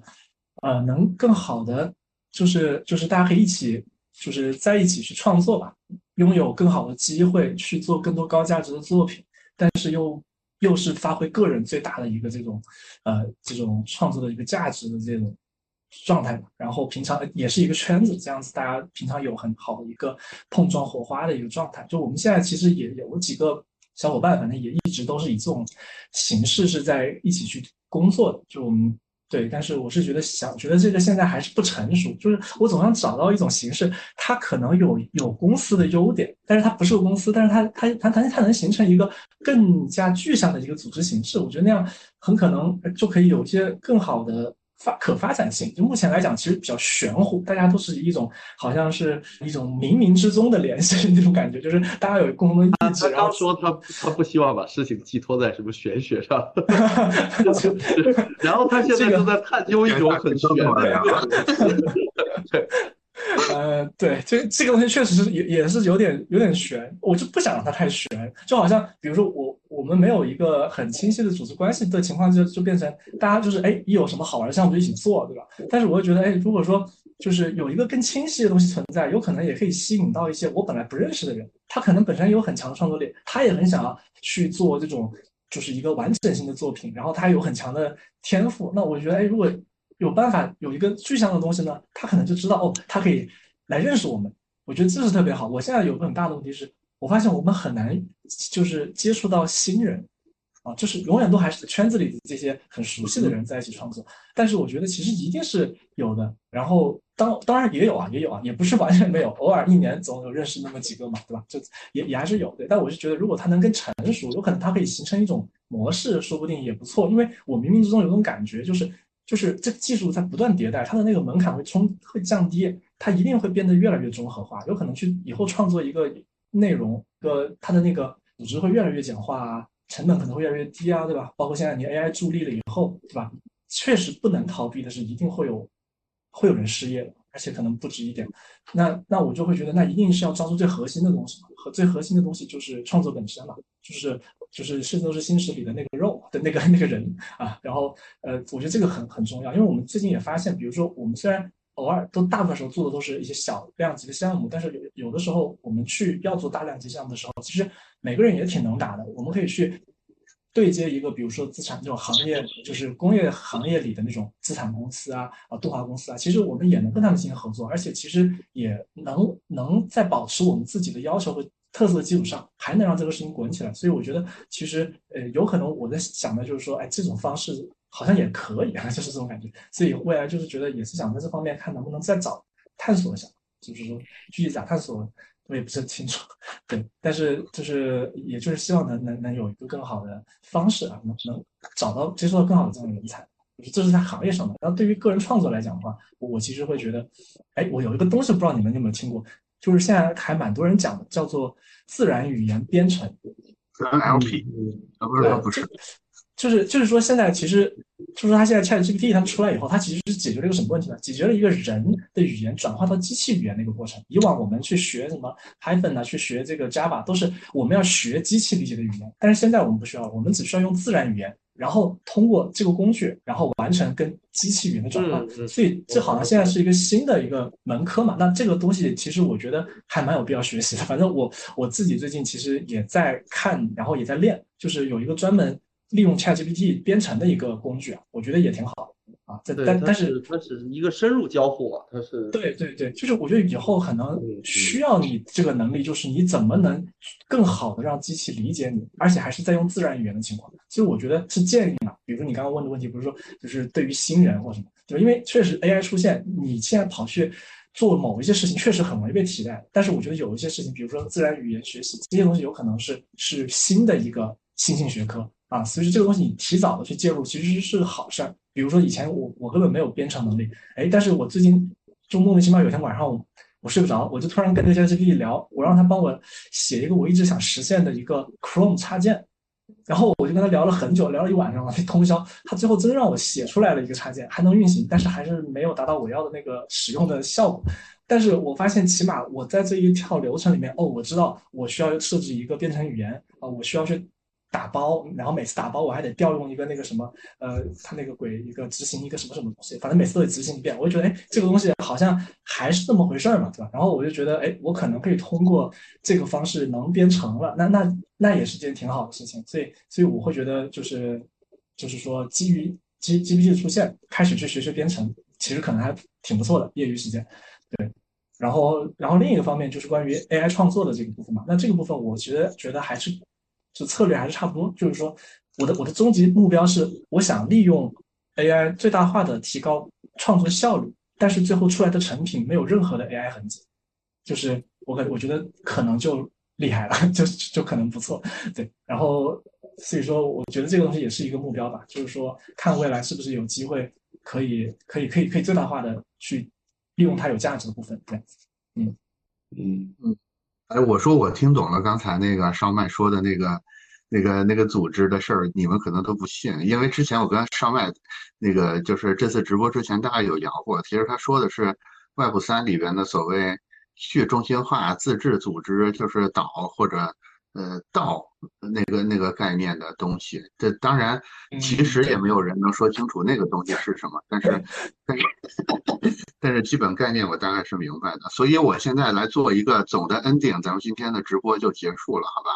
就是我刚才听完三位老师说的这个接下来的计划，我一我一边听还是一边做了一个总结，因为咱的专业是编辑嘛，就是要不停的总结别人别人说的话，我还是形成了一个总结的，就是其实大家无非就是围绕着三件事在说，呃一一件事呢就是个人，我觉得个人关于个人怎么发展，其实今天晚上是聊的最多的，大概可以形成一个结论，就是还是要围绕你的心流去。去找到你的无限游戏，这个是无论任任何时候都应该坚持做的事儿。这是关于个人，然后大家共同提到的一点还是关于客户或者是关于社会等等这些外部的。我觉得大家其实都提到的都是说要围绕着价值来做，就是文明老师有特别提到说要解决问题，也就是说你甭管怎么样，你不能光图自己爽，你还是要替别人解决一些问题，给别人提供价值的。这个可能也是不可忽视的一个点，还有一个是，也是大家都提到，但是都没有很明显的提到，但是被我捕捉到的这个东西，就是其实大家还是有一种想找到集体的一种感觉，可能烧麦会更明显一点，他说出来说，我想找找一些类似这样的人，我们形成一个什么样的集体，但是其实文斌跟于田只不过是把这个集体换成了公司，但是背后的中心思想是一样的，我觉得这个可能也是。所有人要发展的一个一个方向吧，就是还是要找到一个愿景或者信念跟你很类似的集体，这个也是也是大家共同提到的一点。这个点的关键词可能是成就感吧。然后我最后是对烧麦提到的，比如说自然语言编程啊，比如说 AI 这些，还是挺有同感的。我会觉得现在是一个我不爱说这句话，但是又不得不说这句话。就现在是一个最糟的时代，同时又是一个最好的时代。这些话是有多恶俗？但是，但是它很准确。就是它糟糕的就在于，确实是经济环境也好，或者 AI 的工具也好，就在接二连三不停的打压我们。但是它同时又是个最好的时代。就是比如说，像刚才烧麦提到的这种自然语言编程，大家可能误会了啊，大家可能没没有完全明白它是什么东西。它就是编程。什么意思？就是你之前学编程，你是要学一个语言的，比如说 Java，比如说什么 C 加加，什么乱七八糟 Python 之类的语言。但是现在不用了，现在借助这些人工智能的工具，你就跟你就跟那个软件聊天，它就帮你把代码写出来了，是这么一个玩意儿。也就是说，人人都是程序员的时代其实已经来了。你比如说新程序员烧麦老师。是吧？前天做了一个 Chrome 插件，对吧？在完全没有学 Java 的情况下做了一个 Chrome 插件，对吧？这是这是一二，就是像比如说刚才提到的导这种新的社会组织形式，包括 AI 等等这些肉眼可见每天都在增加的这种提高工作效率的工具，其实现在一个新手跟一个老手他们之间的实力差距已经极大的缩小了，所以我说这是一个最好的时代，就是。任何愿意学习的人，其实都能借助这种自然语言编程啊，借助这些 AI 工具啊，借助导这些形式啊，迅速的形成战斗力。不像之前，我必须找一个大厂，然后我在大厂要混成 P 级以上，我才感觉可以松口气。现在不是的，现在只要你找到你有心流的那个事儿，对吧？然后你再努力的，也不用很努力，你就自然的。跟岛里边的小伙伴交流一下哪些工具好用，你可能很快，你自己就可以顶一个公司，就能去干很多之前可能需要很大的团队才能干成的事儿。所以还是要说说那个很很很土但是很准确的话，对吧？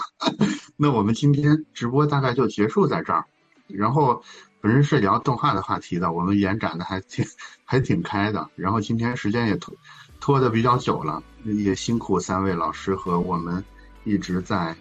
评论区的小伙伴们的陪伴了。那我们就这样，好，拜拜。好，拜拜，拜拜，拜拜。嗯，以上呢就是本期节目的全部内容。如果你觉得对你有启发，或者对小伙伴有启发，请关注我们，转发本期节目给需要的人。我们呢会继续更新《底赞漫游指南》系列的直播，在设计几何。如果你想看视频回放或者图文版的内容，可以在站酷漫谈的站酷账号和公众号和视频号上来